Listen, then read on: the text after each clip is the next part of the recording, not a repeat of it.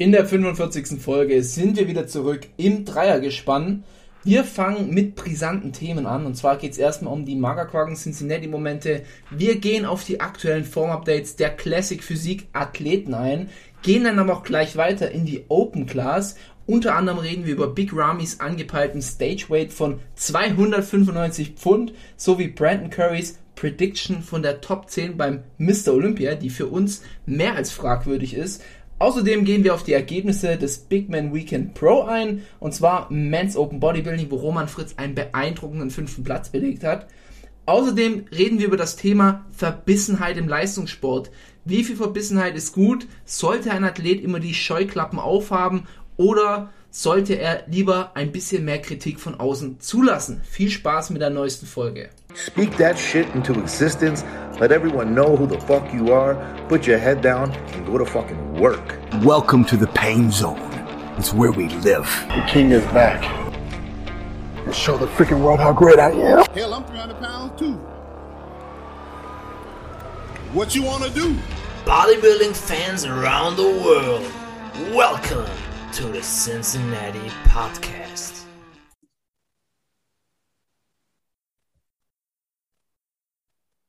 Herzlich willkommen zu einer neuen Folge des Cincinnati Podcasts. Wir sind wieder am Start in der Dreierrunde. Heute gibt es wieder ein paar brisante Themen. Erstmal zum äh, Monster der Folge. Ich habe hier ähm, den guten Spülmittel-Flavor. Manchmal gut, manchmal Spülmittel. Ultra Citron. Ich nenne ihn auch gerne Ultra Citroën. Ähm, ist bei mir am Start. Paul, bei dir? Äh, bei mir tatsächlich nichts, ähm, weil das war eigentlich mein Monster, den sich dann Auch gut. gehört hat. Wieso sagen wir eigentlich immer Ultra Citron dazu? Ich glaube, es heißt Citron, aber ich sage auch immer Citron. Schon, gell? Ja, Aber hat auch so ein bisschen was Französisches, finde ich. Klingt exotisch. hat das was Französisches. Nee, ähm, nee, bei mir ist es gerade tatsächlich noch ein bisschen zu spät und Mhm. ähm, wenn es dann in vier Stunden die Eier geht, möchte ich dann nicht noch ein bisschen Koffein-Intus haben. Mhm. Aber der Citron schmeckt auf jeden Fall. Finde ich gar nicht spülmittellastig. Also bei mir ist er tatsächlich. Oh, ein Moment hier, ich habe gerade was entdeckt. Monster Citron wurde, ich muss gerade echt lachen, ähm, und ich habe das davon nicht gelesen. Monster Citron wurde nicht nach einem skurril, äh, nicht nach einem skurril anmutenden französischen Auto, oder einem skandinavischen Wodka benannt. Äh, es wurde nach einem. Nach nicht, nicht nach einer französischen Auto. Sondern Steht nicht. Einfach so. gibt, gibt es ein, ein, ein was? Ein Gute Side Note. Anscheinend.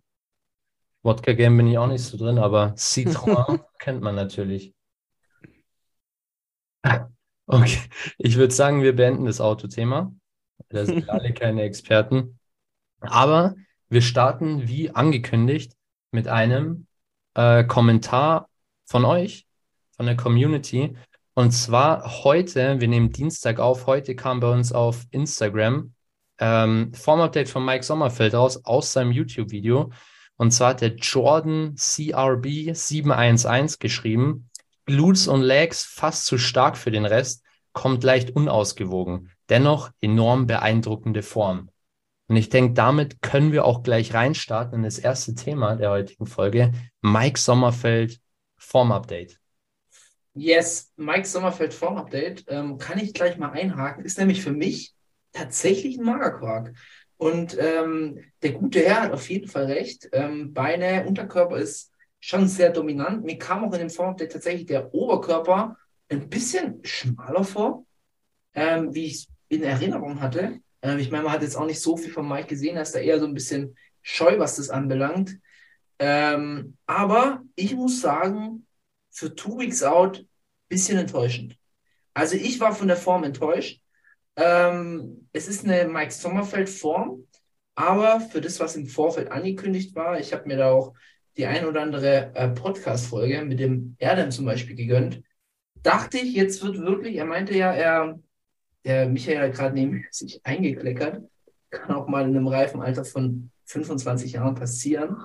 Ähm, auf jeden Fall, äh, ähm, jetzt hast du mich aus dem Konzept gebracht. Genau, er wollte mehr in die Trickkiste reingreifen. Und für mich sieht das eigentlich nicht mehr nach Trickkiste aus. Ich meine, gut vor ihm, ich will ja gar nichts sagen, wenn er seine Gesundheit vorzieht, alles klar. Aber für ihn, seine Aussage war, er will jetzt alle Register ziehen und das ohne Kompromisse. Und also entweder er hat es getan, es hat keinen großen Effekt gehabt, oder was ich jetzt eher vermute, Blutwerte waren dann doch schlechter vielleicht als gedacht und man hat dann gesagt, okay, man drückt doch nicht so arg aufs Gas. Weiß nicht, Jungs, was ist da, was ist da eure Meinung dazu? Allein mal vom, zum Form-Update und ist er, ist er ready? Wird, wird Ja. Ein, ein neues Paket bringen? Also ich gehe da eigentlich äh, zu 100% mit genau deiner Aussage mit. Ich habe mir das Form-Update auch angeschaut und dachte mir, eben weil er so im Vorfeld rum, bei ihm war ja generell immer das Thema so zwecks seiner Gesundheit, dass er halt nicht so 100% Vollgas geben kann, weil er halt gesundheitlich da einfach dann äh, ein zu hohes Risiko eingeht. Was ja auch, wie du schon sagst, vollkommen okay ist. So, dass Gesundheit hat einen unglaublich hohen Wert, ist natürlich jeder, jedem seine Entscheidung. Ähm, aber weil er es halt so groß angekündigt hat, dachte ich auch, hey, okay, dann bin ich mal gespannt, weil die, er hat ja eine geile Form, er hat eine geile Linie, er kann gut posen, so die, die, die Basics in Anführungszeichen sind ja top. So, es war halt immer oft die Härte, die dann gefehlt hat. Und deswegen dachte ich halt, okay, two weeks out oder äh, je nachdem, äh, hat man einen Urs da, hat man einen Michael de Boel da und was auch immer. Und da im Vergleich ist halt, also sieht er weit, weit über two weeks out aus, weit über drei Weeks out sogar, finde ich. Also ich war da auch eher sehr enttäuscht, ähm, vor allem nach den Ankündigungen. Ähm, aber ja, ich finde schon, dass, äh, dass auch äh, vor allem der Glut sehr krass im Vergleich wirkt. Also ich fand, sonst, sonst war sein Oberkö äh, Oberkörper immer so ul ultra ausladend, weil der ja auch so einen großen Brustkorb hat und es kam da überhaupt nicht so rüber. Also gehe ich zu 100% mit deiner Aussage mit.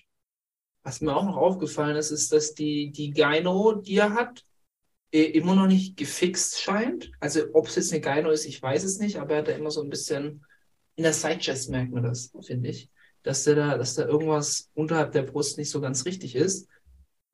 Und äh, ja, nee, ansonsten kriege ich mit dir auf jeden Fall d'accord. Ich glaube, ja, ich weiß nicht, werden wir, werden wir den besten Mike bisher sehen? Wir werden es in zwei Wochen sehen. Ich meine, vielleicht tut er noch kurzfristig so gegen Ende in die Trickkiste greifen. Aber wilder Take und äh, da auch mal kurz die Meinung von euch. Mike Sommerfeld, die beste Struktur in der Classic? Michi, einfach mal dein Take. Ich würde sagen, er hat schon eine sehr geile Struktur, weil sie sehr unique ist. Ich glaube, Ja. das ist sehr nice, weil ähm, wir haben es auch schon mal ein paar Mal thematisiert im Podcast. Es gibt diese, es gibt so diese klassische Struktur, die gefühlt Ja. jeder hat. Ähm, ich, ich erinnere mich da an diesen Danny Younan oder wie der hieß, der mal die New York Classic gewonnen hat. Das war eine unserer ersten Folgen. Haben wir gesagt, das ist so eine Standard-Classic-Physikstruktur. Und ähm, da finde ich schon Mike sehr nice, weil diese Struktur gibt es kein zweites Mal. Die bleibt hängen, ne? Ja, deswegen Ja, finde ich, äh, finde ich sehr nice. Ob es die beste ist? Nein, weil Chris eine geilere hat. Okay. Tom, was sagst du? Ähm, ja, es ist schwierig. Ich bin ja ein unglaublicher Chris, unglaublicher Chris-Fan. Ähm, ich ich schaue gerade parallel nochmal so ein paar äh, Physiken durch, der Classic Physik. Ähm, ich meine, der Trend, wo es ja hingeht, ist ja ganz klar, das hatten wir schon oft im Podcast. Du hast da irgendwie einen Chris Bumstead, du hast einen Urs, du hast den Fabian, die da alle sehr ähnlich sind. Da ist Mike schon mal, schon nochmal ein ganz, also ein bisschen auf jeden Fall eine andere Struktur. Ähm, aber ich finde schon, dass in der, also mich beeindruckt immer, wie er seine Pose stellt und wie er die einnimmt. Das sieht halt schon immer unglaublich schön aus und das lässt ihn dann halt auch immer ein bisschen schöner dastehen, finde ich. Also rein von der Form würde ich fast sagen, dass er schon auf jeden Fall ziemlich weit vorne mitspielt. Letzten Endes hat Chris aber trotzdem nicht ohne Grund dreimal hintereinander gewonnen. So. Ähm, unabhängig jetzt auch von der Condition ist der Look trotzdem immer noch einen Ticken besser, würde ich persönlich sagen. Ich finde zum Beispiel den Logan Franklin auch mega geil vom Look her und da finde ich auch die, die, äh, die Linie von Logan Franklin geiler als die von Mike Sommerfeld. Okay. Also mein, mein Fazit wäre jetzt zu Mike Sommerfelds Vorupdate. Ich würde sagen, für mich persönlich Magerquark. Jungs, was sagt ihr?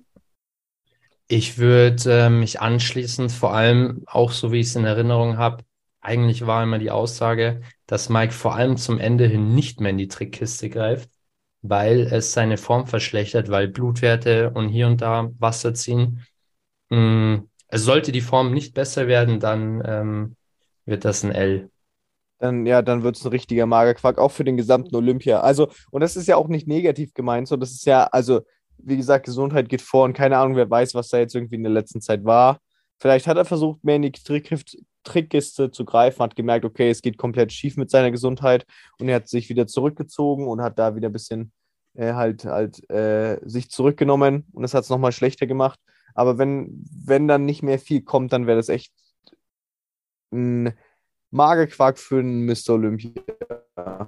Und auch für jetzt. Wenn sich Mike nicht verbessert, glaubt ihr, dass ein Fabian dann an ihm vorbeizieht? Ja. Definitiv, keine. Frage. Ja. Äh, eigentlich auch gleich perfekte Überleitung ähm, auf Urs Kalecinski, weil der im Gegensatz zu seinen anderen Competitors zeigt sich wirklich aktuell gerne nackt und frei und haut die Form sehr, sehr confident raus. Oh yes. Ähm, da auch gleich mal ähm, kleiner Seitenhieb Richtung amtierenden Champion Chris Bumstead, der zwar schon sehr geile Bilder auf Instagram postet, aber sich trotzdem versteckt in gutem Licht ähm, und hinter Pump, aber ein Urs, klar, auch im guten Licht, aber der zeigt dann auch alles. Der haut dann einfach mal ein komplettes Form-Update raus und ich war wirklich schwer beeindruckt. Also wir sind ein bisschen stark mit Urs ins, ins äh, Gericht gegangen, äh, bezüglich, ob er zu früh piekt und dass er so ein bisschen verbraucht aussah. Da bleibe ich jetzt auch nach wie vor dabei. Also ich finde ihn schon sehr, sehr ausgezehrt, aber ich habe das Gefühl, dass es eher, was ich jetzt, wenn ich jetzt immer mehr sehe, dass es in eine bessere Richtung geht. Eventuell haben sie ja wirklich früh gepiekt und haben jetzt die Kalorien angehoben und er bleibt jetzt einfach so bis, bis ähm, quasi Ende der Prep bis zu Mr. Olympia. Aber das, was ich jetzt jüngst gesehen habe, absoluter Cincinnati-Moment für mich. Und er kommt da, er bringt da eigentlich ein, ein echt geiles Paket zum Mr. Olympia. Wo ich auch jetzt inzwischen, ich war mal so kurz, wo ich so gesagt habe, okay, ich sehe den Ramon auf jeden Fall weiter vorne, jetzt wird es wieder ein bisschen enger. Mhm. Ein Terrence, an den Terrence muss man nicht sagen, da kommt er nicht ran. Conditioning war es auf jeden Fall, aber Terrence hat halt einfach eine unglaublich tolle Struktur. Aber ähm, er, also ich glaube, muss, der wird, der wird schon in die Top 3 landen oder könnte in der Top 3 landen. Mhm. Ich würde vor allem sagen, das, was bei ihm wirklich extrem ausgeprägt ist, ist dieses, diese X-Form des Körpers. Ja. Sehr schön, sehr schmale Taille. Äh, ich finde nach wie vor, die Schwachstellen sind ähnlich wie letztes Jahr noch da. Bizeps und äh, Rücken, würde ich sagen. Mm, man sieht aber schon deutliche Verbesserungen. Aber für mich, ja, reicht es jetzt noch nicht, um top of the top zu sein. Denke ich jetzt mal, aber müssen wir jetzt auch hier mal kurz sagen, wir sind zwei Wochen out vom Olympia, nicht mal mehr zwei Wochen. Nächste Woche kommt die Olympia-Prediction. Das heißt, ähm, ich verrate jetzt mal nicht zu viel, was hier mein Take dazu ist. Ja, was man auf jeden Fall aber auch äh, dazu sagen muss, ist halt, dass äh, Urs ja immer jemand ist, der neben anderen unglaublich geil ausschaut. Und wenn man jetzt den Urs da, das Form-Update, was ihr auf Cincinnati sehen könnt, übrigens auf der Insta-Seite, ähm, wenn man äh, dieses Form-Update auf die Bühne stellt und dann noch diesen, ich sag mal, Bonus im besten Fall für ihn zieht, dass er einfach auf der Bühne nochmal neben anderen nochmal krasser wirkt, dann sind die Chancen schon echt krass, dass er äh, ordentlich gut abräumen kann. Nochmal. Also ich, das war definitiv ein äh, Cincinnati-Moment für mich, das Form-Update von Urs. Ich finde vor allem, ähm, wenn ich mir, wenn ich jetzt, gibt es ja oft mal so, man stellt den perfekten Classic-Körper zusammen oder perfekten Bodybuilding-Körper, Arme von dem und dem Athleten, Beine und so. Ich würde in der Classic safe die Beine von Urs nehmen. Ich finde die, ich finde die richtig nice. Sind für mich Classic. Ja. Richtige, richtiges Volumen, ähm, schöne Form, schöner als bei Chris zum Beispiel auch. Sehr, sehr bäuchig. Also das ist echt Hammer. Wenn der, wenn er so in der Front Relax steht, Brutal. erst, erst lädt der Quad aus, geht dann wieder eng am Knie zusammen und dann laden Und dann hast du diese massiven. Waden, ja. Ist, ist, ein, ist kann, man, kann man gar nicht anders sagen. Ist ein geiler Look. Ähm, dann würde ich auch gleich noch die dritte Classic Physik News raushauen. Und zwar ähm, kleiner Magerquark-Moment. aber gar nicht ähm, an die Person selber, sondern eher auf das, das äh, Feedback oder was drumherum passiert ist. Chris Bumstead hatte ein, ein Form-Update hochgeladen, oder es war nicht wirklich ein Form-Update, es war so im Gym, hat er eine Double Bicep von vorne ra rausgehauen. Das Erste, was auffällt, der Typ ist massiv, er kommt massiv, er kommt hart. Ähm, er scheint äh, äh den, den vierten Titel äh, sich, sich gewiss oder er, er scheint ready zu sein, sagen wir es mal so. Dieses Jahr will er nichts mehr anbrennen lassen. Aber sein rechter Arm, der tätowierte Arm, scheint etwas dünner zu sein nach dem Form-Update. Also irgendwie sah der ein bisschen off aus, ein bisschen verschwommen. Jetzt kann man natürlich spekulieren, was ist es? Hat er sich ähm, den Trizeps angerissen oder eine kleine Verletzung? Vielleicht war es auch nur Licht, vielleicht war es auch nur Pump, vielleicht hat er einfach nicht angespannt. Das glaube ich tatsächlich jetzt eher nicht. Also wenn, dann würde ich es eher einem Licht zuschreiben. Aber wieso sollte er den Arm nicht richtig anspannen für das perfekte Instagram-Bild? Und das müsste ihm ja auch selber aufgefallen sein. Was ich aber einfach interessant in diesem Kontext finde, wie sehr manche Leute dann doch den Champion fallen sehen wollen. Mhm. Und wie krass dann teilweise in der Bodybuilding-Szene da direkt drauf rumgeritten wird. Ähm, auch gleich, ähm, ihr dürft euren Take dazu geben, aber auch gleich noch die Frage bitte mitbeantworten. War das ein smarter Move, so ein Bild hochzuladen oder nicht? Man muss auch dazu sagen, danach kam noch ein Video, wo er dann im Spiegel den anderen Arm flext, wo ich mich auch frage, ähm, hat er das jetzt gemacht, um einfach so ein bisschen, ja, wie soll man sagen, auf den, auf den Athleten vielleicht, I don't know, äh, sie, sie so ein bisschen zu mocken oder dachte er, die Fanbase merkt sich, dass der andere Arm ist? Das glaube ich jetzt tatsächlich nicht. Aber was war seine Intention da dahinter? Einfach mal so kurze, kurze Bewertung. Tom, ich würde dir direkt mal das Mic geben als Chris Bumstead Fanboy? Als kleiner Fanboy. Ja, also ähm, ich glaube, dass äh, definitiv ihn viele äh, fallen sehen wollen, generell erstmal. Und dann ist es auch, ich denke mal, das spielt auch viel mit rein, warum er dann viel oder äh, wa was für Posts dann auf Instagram macht. Dass man halt eben nicht so viel Potenzial hat, ihn vielleicht zu kritisieren oder auch zu loben, weil du, wie du ja schon gesagt hast, gutes Licht, guter Pump, bisschen versteckt, nicht immer alles, ähm, weil eben da sonst viel drauf einhauen wollen. Ähm, und ja, ich meine, letzten Endes ist es ja immer die Frage, wie du halt damit umgehst, ne? ob du es an dich ranlässt oder nicht. Ähm, ich glaube, gerade in den oberen Rängen des Bodybuilding, gerade bei Mr. Olympia, hat jeder irgendwo seine Hater zum Großteil ähm, immer wieder. Und dann kann es durchaus sein, dass es einen relativ kalt lässt ich weiß nicht, ob er sich so mega viel dabei gedacht hat. Vielleicht, also ich könnte mir nicht vorstellen, dass er sich dann denkt, irgendwie, okay, er will jetzt damit andere Leute austricksen und spannt nicht an. Oder er lässt es einfach, weil, also er hat das ja safe gesehen und wenn es dann was Wichtiges wäre, wo man sagt, hey, er will es lieber vielleicht ein bisschen verstecken oder so, würde ich mir denken, dass er es dann vorher rausgenommen hätte. Ich würde jetzt eher argumentieren, das war ihm vielleicht nicht so wichtig oder er weiß, dass es nicht so schlimm ist, wie es auf dem Bild vielleicht ausschaut. Ja, wir werden es spätestens bis zu Mr. Olympia sehen, aber man darf auch nicht unberücksichtigt lassen, dass er sehr, sehr lange verschwiegen hat, dass er einen neuen Coach hatte. Mhm. Ähm, deswegen weiß ich nicht, ob da vielleicht tatsächlich so ein bisschen Marketingstrategie auch dahinter steckt. Bleibt bleib abzuwarten. Wir sehen es, sehen es in zwei Wochen. Michi, was ist dein Take dazu? Ähm, ich würde sagen, Chris ist der Meister des Social Media Games und Chris weiß auch perfekt, wie er sich äh, in Szene setzen muss. Mhm er weiß, äh, meiner Meinung nach setzt er sehr dosiert auch diese Form-Updates ein, aber trotzdem sehr prägnant. Er bringt diese Form-Updates. Eigentlich weiß man nicht, wie er in Form ist. Aber, aber es ist, auch schon. Es ist trotzdem Form-Update. Und ähm, ich glaube, in den Momenten, in denen Leute ihn hinterfragen, im nächsten Form-Update zeigt er immer, dass er eigentlich immer noch der Chef im Game ist. Ist meine Impression jedenfalls. Dann kommt wieder ein Form-Update, wo du denkst, Leute falsch eingeschätzt. Dieses Jahr geht der Titel nur in ein Land und zwar nach Kanada. Ähm, von dem her, ja, ich, ich, also, ich denke, er hat jetzt auch keine Riesenabsicht dahinter, aber er, ich glaube, er weiß schon, was er tut, was er postet und so weiter. Genau. Tatsächlich habe ich aber auch auf Instagram viele andere Form-Update-Bilder gesehen, die quasi die Jahre zuvor auch äh, berücksichtigt haben. Und da war das Problem auch schon vorhanden. Also da sah der Arm genauso aus im Vergleich zum anderen. Weshalb ich jetzt mal denke, es ist ihm bewusst. aber er hat ihm jetzt auch nicht wirklich so viel äh, Bedeutung zugesprochen.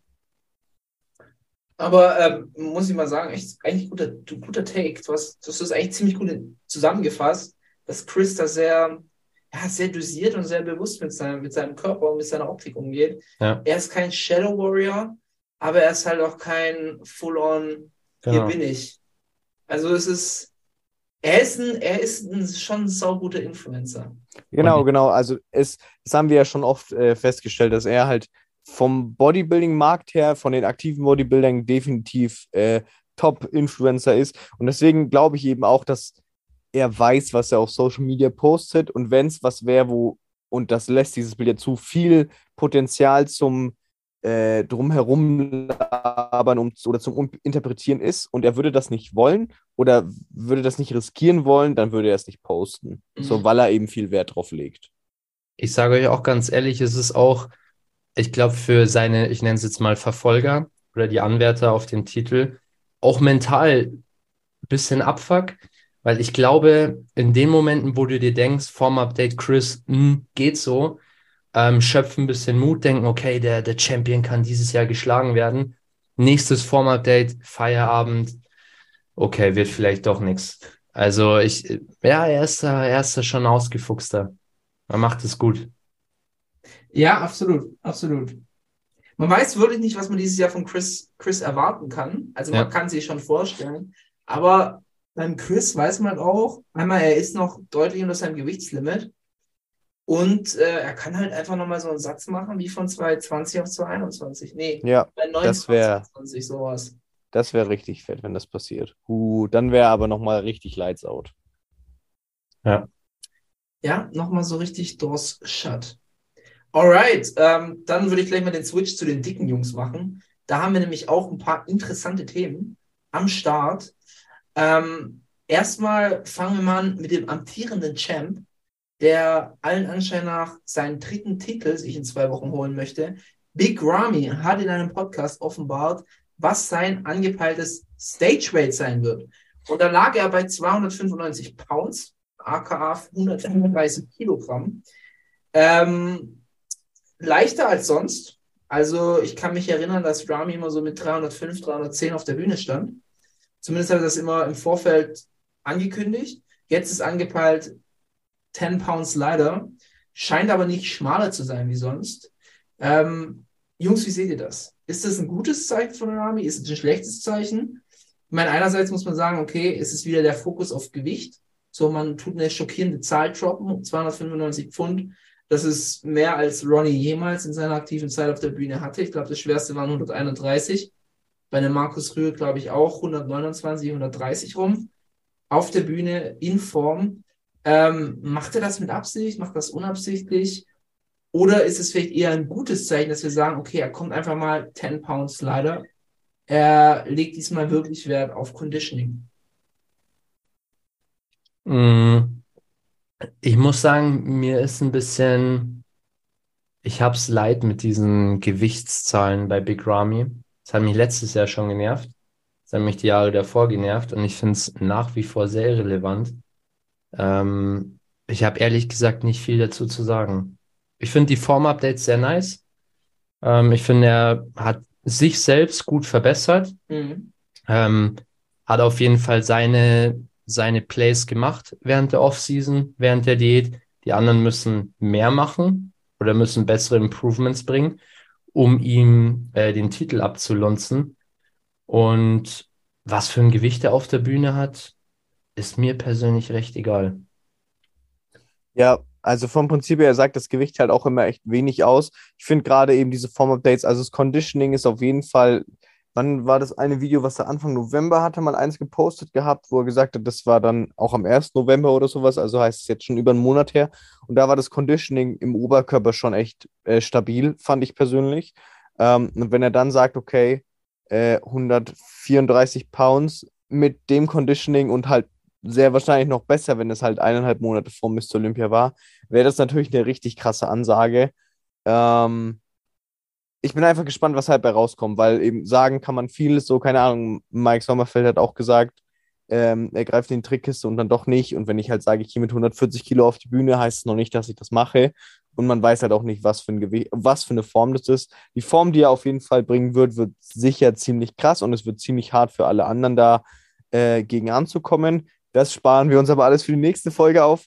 Ähm, Tricks Prediction äh, auf jeden Fall trotzdem eine heftige Ansage und es wäre natürlich geil, wenn er die 134, 135 äh, Kilo mit einem Hammer Conditioning bringen könnte. Paul, du hattest, äh, du warst ein bisschen geladen vor der Folge bei dem Thema. Äh, geladen inwiefern? Wir hatten eine kleine persönliche Auseinandersetzung über das Thema. Es war eigentlich Leute ein Rumgeblödel, Äh, aber es, es, es war wirklich ein Hochgefühl. Nee, also für mich ist die Zahl, natürlich das Gewicht am Ende ist auf der Bühne, ist, ist nichtssagend. Ähm, ich hoffe es einfach, dass, dass die, die, die, die Fokussierung bei ihm wirklich auf Conditioning ist und er nicht wieder bei der Pressekonferenz sitzt und sagt, mit wie viel er eingebogen hat. mh, Auch wenn ich weiß, dass er der ein oder andere Moderator ähm, da wieder die entsprechenden Fragen stellen Mhm. wird. mh. Aber Rami soll einfach abliefern und der Rest ist komplett egal. Ich glaube, im selben Kontext wurde auch noch gedroppt, ähm, wusste ich gar nicht, aber ich glaube, Phil Heath hatte zu seinen Bestzeiten 115 Kilo oder 114, sowas um den Dreh rum. Also absolut nicht Wow. schwer. Sogar Brandon Curry wird dieses Jahr schwerer auf der Bühne stehen. Und da merkt man mal, wie Nichtsagen tatsächlich Stageweight ist. Und ganz ehrlich, wenn ich einen Big Ramy, klar, der ist massiv, der ist brutal, aber ich würde den jetzt niemals, nur weil er mehr wiegt, über einen Coleman oder sowas stellen. Nicht mal über einen, über einen ähm, Phil Heath oder sowas. Ja, definitiv. Ja, da sieht man halt die Relation immer vom Gewicht, ja. Also für mich tatsächlich ein Magerquark.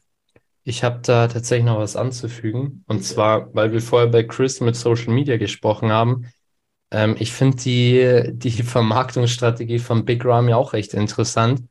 Gefühlt ähm, funktioniert oder läuft da 90 Prozent über Dennis James, habe ich so das Gefühl. Er haut da gefühlt wöchentlich irgendwelche Updates raus, ähm, die Ramy selbst nicht rausbringt. Finde ich auch eine interessante Sache. Vielleicht haben die sich auch gedacht, okay, ähm, Rami kriegt es nicht ganz so gut hin. Äh, der Dennis übernimmt es jetzt mal, wann irgendwas geleakt wird und wann nicht. Und finde ich eigentlich auch recht interessant. Ja, tatsächlich so ein bisschen der Manager. Mhm, ja. Aber so das Gefühl. Alright, kommen wir zu einem absoluten Cincinnati-Moment. Antoine Vaillant hat ein Form-Update rausgehauen und das hat mich wirklich, wirklich aus den Socken gehauen. Also, er hatte ja einen sehr schwierigen Start. Ich bin mir jetzt leider nicht mehr ganz sicher, war es Verletzung, war es Krankheit? Er war länger weg vom Fenster, hat sich dann aber zurückgekämpft und ähm, eigentlich richtig gute zwei Shows hinter sich gehabt. Bei der einen hat er den zweiten Platz gemacht, dann einmal natürlich gewonnen und sich die Quali geholt. Und jetzt scheint er in dem neuen Form-Update einen unglaublichen Platz nach vorne gemacht zu haben. Er sieht, also er sieht in meinen Augen sieht er geisteskrank aus. Ich hoffe, er kann es auch auf die Bühne bringen. Ich finde seine Physik eh unglaublich schön. Also sie ist was Spezielles. Ähm, sie, sie sticht heraus. Er ist ja auch ziemlich groß. Und mir gefällt er richtig, richtig gut. Und ich glaube, ich glaube, ich will jetzt noch nicht zu weit mich aus dem Fenster lehnen, aber ich glaube, wenn er es wirklich so bringt, wie man das auf diesen Form-Update sieht, dass er nicht nochmal den Ian sich einen Platz wegschnappen lässt. Ich glaube tatsächlich, dass der eine geile Revanche haben wird, weil es war viel zu knapp für das, dass Antoine nicht mal 100% war, sondern eher so ein 80% Antoine. War es viel zu knapp zwischen ihm und Ian. Man kann jetzt auch argumentieren, Ian wollte auch nicht 100% bringen oder wie auch immer, oder es war kein 100% Ian. Ich glaube tatsächlich, ähm, schon mal einen kleinen Teaser auf nächste Woche, für mich ist Antoine höher als Ian. Das, da bin ich fest davon überzeugt. Jungs, wie seht ihr das? Ja, ich finde, ähm, also wir waren alle drei ja echt äh, krass geschockt im positiven Sinne von diesem Update.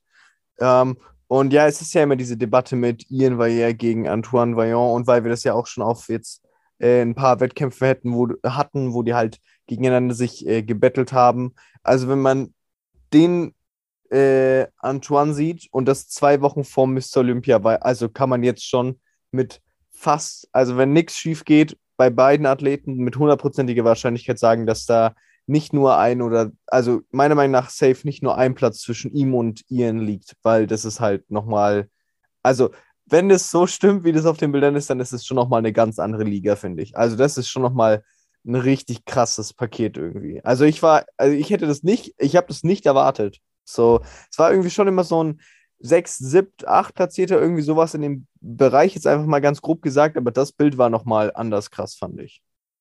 Also Ian kommt bei uns im Podcast immer sehr, sehr schlecht weg, aber vielleicht nächstes Mal zweimal überlegen, ob er einen salzigen Kommentar bei uns Mhm. hinterlässt.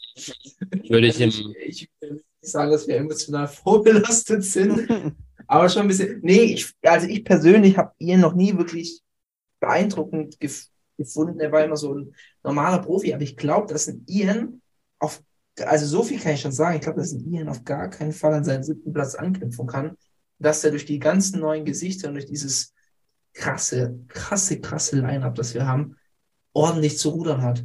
Ja, das Ja, Niveau, glaube ich, der, mit der Top 10 Platzierung happy sein könnte. Dieser Niveauanstieg war krass vom letzten zu diesem Jahr, definitiv, ja. Ich würde auch sagen, bei Ians Form-Update-Bildern fehlt mir so ein bisschen die Verbesserung. Also ich sehe den Ian, den ich kenne, aber bei Antoine war es halt jetzt nochmal ein besserer Antoine. Mhm. Und ich denke, das ist auch so ein Wow-Faktor eben für die Judges dann auf der Bühne. Klar, letztendlich gewinnt der, der besser ist, aber wenn es heiß hergeht, dann ist auch einfach ein persönliches ähm, Empfinden und dann, wenn jemand beeindruckt, Wow-Faktor bringt, dann wird er auch mal besser platziert. Vor allem Ian hatte ja, was war es denn, die Vancouver Pro? Ich bin mir jetzt gar nicht mehr sicher. Aber er hatte auf jeden Fall, er hatte ein unglaublich geiles Conditioning, das habe ich noch im Hinterkopf. Aber er sah einfach downsized aus und hat trotzdem mit dieser Shape einen zweiten Platz und man hätte auch sagen können, hätte auch ein erster Platz sein können. Ich glaube, da wäre niemand sauer gewesen. Und wenn man da jetzt sieht, er bringt dieses Conditioning, aber dann auch noch full-sized, Antoine meinst du jetzt, oder? Antoine, ja, Ja. dann kann es echt spannend werden. Ja. Sehr nices Update gewesen. Sehr nices Update. Und dann ähm, als letzten Punkt, und das ist jetzt wieder ein, ein richtig starker Manga-Quark und ich glaube auch so ein bisschen Hot- Hot-Thema, Top-Thema. Ähm, Brandon Curry, ehemaliger Mr. Olympia-Champion, hat eine Top 10 Prediction für den Mr. Olympia rausgehauen. Und ähm, man, man würde ja eigentlich an, anmuten oder man müsste eigentlich denken, dass jemand, der selber Champion ist und so gut in diesem Sport, dass der ein bisschen eine Ahnung vom Judging hat. Aber als ich diese Top 10 gelesen habe, äh, Michi hat sich schon offen, da darf sie gleich mal raushauen, da bin ich, also da bin ich wirklich vom Glauben abgefallen. Da war so ein bisschen so, ich dachte, es ist einfach, er hat sich auf eins genannt und danach war es ihm eigentlich relativ egal und hat einfach ein paar Names rausgedroppt, die ihm eingefallen sind. Also, äh, sehr geehrter Herr Curry, das war nichts. Das war wirklich nichts. Und da, da muss man auch wirklich kein Bodybuilding-Experte sein, um zu sagen, das ist enorm Blödsinn. wahrscheinlich, dass, dass das eintritt. Michi, hau mal bitte kurz aus. Also wir haben auf eins, äh, wie zu erwarten, Brandon Curry. Platz zwei nimmt er dann eigentlich auch noch recht realistisch, Big Ramy. Drei könnte man theoretisch auch noch vertreten. William Bonek ist zwar schon auch wahrscheinlich ein bisschen hochgegriffen, aber könnte man vertreten. Vier Hardy, geht eigentlich klar. Auf der fünf haben wir den ersten Banger und zwar äh, Raphael Brandau holt sich den fünften laut Brandon Curry. Ähm, auf dem sechsten Platz wird es eigentlich noch besser. Und zwar Michael Crizzo auf dem sechsten. Ähm, nur zur Info, wir hatten bisher noch keinen Hunter, Lebrada und keinen Nick Walker. Äh, auf der sieben Andrew Jack. Ja, hört sich wieder ein bisschen realistisch an. Auf der acht haben wir einen Samson Dauder. Könnte eventuell auch klappen. Auf der neun haben wir einen Hunter Lebrada. Und die Top 10 rundet ähm, laut Brandon Curry einen Nick Walker dieses Jahr ab. Wahnsinn, also wirklich Wahnsinn. Ähm, kurzer Teaser, Raphael Brandau habe ich nicht in meiner Top 16 ähm, tatsächlich drin, Michael Crizzo nicht in meiner Top 10 und Nick Walker deutlich weiter vorne. Also wild, auch Andrew Jack glaube ich nicht, so geil er auch aussieht, dass er dieses Jahr in der Top 10 landet. Also ich, ich weiß nicht, was, was jetzt genau die, die Intention hinter dem Ganzen war. Mhm. Ähm, ob er vielleicht, also ich habe mal irgendwo einen Kommentar gelesen, er will dadurch ein bisschen die Judges beeinflussen, dass die mehr Wert, Wert auf Ästhetik legen, was ja auch sein ähm, Goal ist oder so. Ich weiß es nicht. Vielleicht war es auch einfach nur mal ein bisschen äh, Beef zu schüren, um vielleicht ein bisschen die brasilianischen Fans abzugrasen, die ja eine sehr große Fanbase haben. Keine Ahnung. Äh, wirklich kein, ich, also für mich komplett random. Wie, wie gesagt, die Platzierungen 1 bis 4 gehe ich d'accord, aber danach war es für mich einfach random. Also die 1 bis 4 ist zumindest Ja. mit einer Wahrscheinlichkeit möglich, aber danach random. Wäre vertretbar. Wie siehst du es? Ich Ja. Mach Nee, du Tom, mal. du, du zuerst. Okay. Ähm, ja, also ich sehe es genauso. Also, äh, okay, das mit der Ästhetik ist vielleicht kein schlechter Take, aber keine Ahnung, dann hätte ich den Chris so trotzdem nicht in der Top 10. So, also ästhetisch ist der halt trotzdem nicht. So. Ja. Ähm, ja, und dann hat man eben solche Sachen wie äh, äh, äh, Raphael Brandau da mit drin und einen Antoine Vaillant, der halt so ein krankes Formodell rausgehauen hat, halt überhaupt nicht in der Top 10. Äh, einen Hunter mit der wahrscheinlich momentan mit schönsten Linie, die wir haben in der Classic, äh, in der Classic, Entschuldigung, in, dem, in der offenen Klasse. Ähm, auf neunten Platz, so, also, also, ja, keine Ahnung. Ich, ich habe eigentlich nur darauf gewartet, dass man da irgendwie einen Classic Physiknamen liest, weil er irgendwie Bullshit gelabert hat oder so. Also, Entschuldigung, das ist halt kompletter Blödsinn. Das wäre wie, wenn man jetzt sagen würde, Brion holt sich den ersten in der Classic und Chris kommt gerade so in die Top 5 oder sowas. Also so, hä, so macht halt einfach objektiv keinen Sinn. Die ersten vier, wie ihr schon gesagt habt, könnte man argumentieren. Ähm, aber ja, so komplett aus der Luft gegriffen und irgendwie ohne wirklichen Anhaltspunkt. Ich habe auch noch zwei nice äh, ähm, Instagram-Kommentare gefunden. Und zwar der eine, one of the worst predictions I've ever read in my life. Kommt gut hin. Und der zweite ist schon sehr amüsant. Äh, Trend hitting different. er trifft auch gut auf den Punkt. Ja, ist Quatsch. Ist Quatsch. Ich glaube, so kann man es selber, oder? abschließen. Brandon Max selber ist Quatsch. Ja, nee, also damit hat er sich, glaube ich, keine Freunde gemacht. Wobei wahrscheinlich so ein Raphael wird das sich schon als Freund gemacht haben. Ich glaube auch, dass die 1 bis 4 ist wahrscheinlich auch so ein bisschen so ein, es ist so ein Freundschaftsdienst. So die alte Ära. So die alte Garde nochmal, Ja. wir, wir sind's. Ähm, tut es auch den jungen Nachwuchstalenten dann nicht mehr so ganz zugestehen, so einem Hunter und einem, einem Nick. Also ich, Ja. ich finde ich find das tatsächlich schon, also das geht schon Richtung dreist. Kurzer, kurzer Take fällt mir gerade auf. Derek Lunsford war ja auch nicht da, ne? In Der Top war gar 10. nicht. Stimmt. Ja, und Derek ist So, also ich, also jetzt kleiner Teaser, so ich werde den, denke ich, schon für meine Platzierung in die Top 10 packen, so und der ist halt da einfach gar nicht mit drauf und ein Raphael Brandau im Vergleich halt schon. So, Vor allem, wo hat sich Raphael in letzter Zeit irgendwo irgendwie bewiesen? der Ja, hat halt nochmal eine schöne Ich weiß gar nicht, wie er, sich, wie er sich qualifiziert hat, aber Sehr- in Brasilien, Ja. welch ein Wunder. Ähm, aber das war ja kein beeindruckender Sieg. Hätten Ja. wir da, also jetzt mal hands down, hätte der jetzt so ein, so ein, so, so ein Jaw-dropping Physik auf die Bühne gestellt, wie ein Andrew checkt. Bei dem Andrew würde ich tatsächlich sagen, okay, wenn der es jetzt wirklich nailt, kann der in der Top 10 landen. Aber welchen Indikator haben wir bei einem Raphael? Mhm. Er hat nice Format-Waves gepostet, das muss man schon sagen. Aber Mhm. ist da die Verbesserung bei ihm? Da kommt halt auch- da, da kommt halt auch wieder der Punkt, den du immer sagst. Letztendlich müssen wir die Leute bewerten, wie sie als letztes auf der Bühne standen. Und Form-Updates bleiben halt Form-Updates. You're only as good as your last show. Ja. Ja, ganz kurz, ich habe noch ein, ein schönes Kommentar, um das Thema abzurunden. Äh, watch every single one of these be wrong. fand, ich, fand ich ganz gut noch zum Auch gut. Abschluss. Äh, Übrigens haben sehr viele, ich fand dieses Jahr sehr krass, sehr, sehr viele Leute haben Olympia-Predictions rausgehauen. Unter anderem auch Dexter Jackson und so weiter. Also extrem viele haben die rausgehauen. Und ich fand eigentlich alle Dogshit. Ja, guter Bodybuilder sein und guter Judge sein, wie gesagt, zwei Paar Schuhe. Ja. Schwierig. Schwierig, schwierig. Seid hyped auf unsere Prediction nächste Woche. Wie immer sind die Garantie, dass wenigstens einer davon irgendwie ein bisschen recht hat. Den Rest sehen wir dann. Ich, ich wollte es gerade sagen, es gibt eigentlich nur eine Prediction, die ihr euch gönnen müsst und das, das, Eben. das ist unsere. Aber dazu kommen wir am Ende nochmal. Ähm, habt ihr zwei noch einen Magerquark oder Cincinnati-Moment? Sonst würde ich den Blog noch kurz abrunden. Ich habe nichts mehr.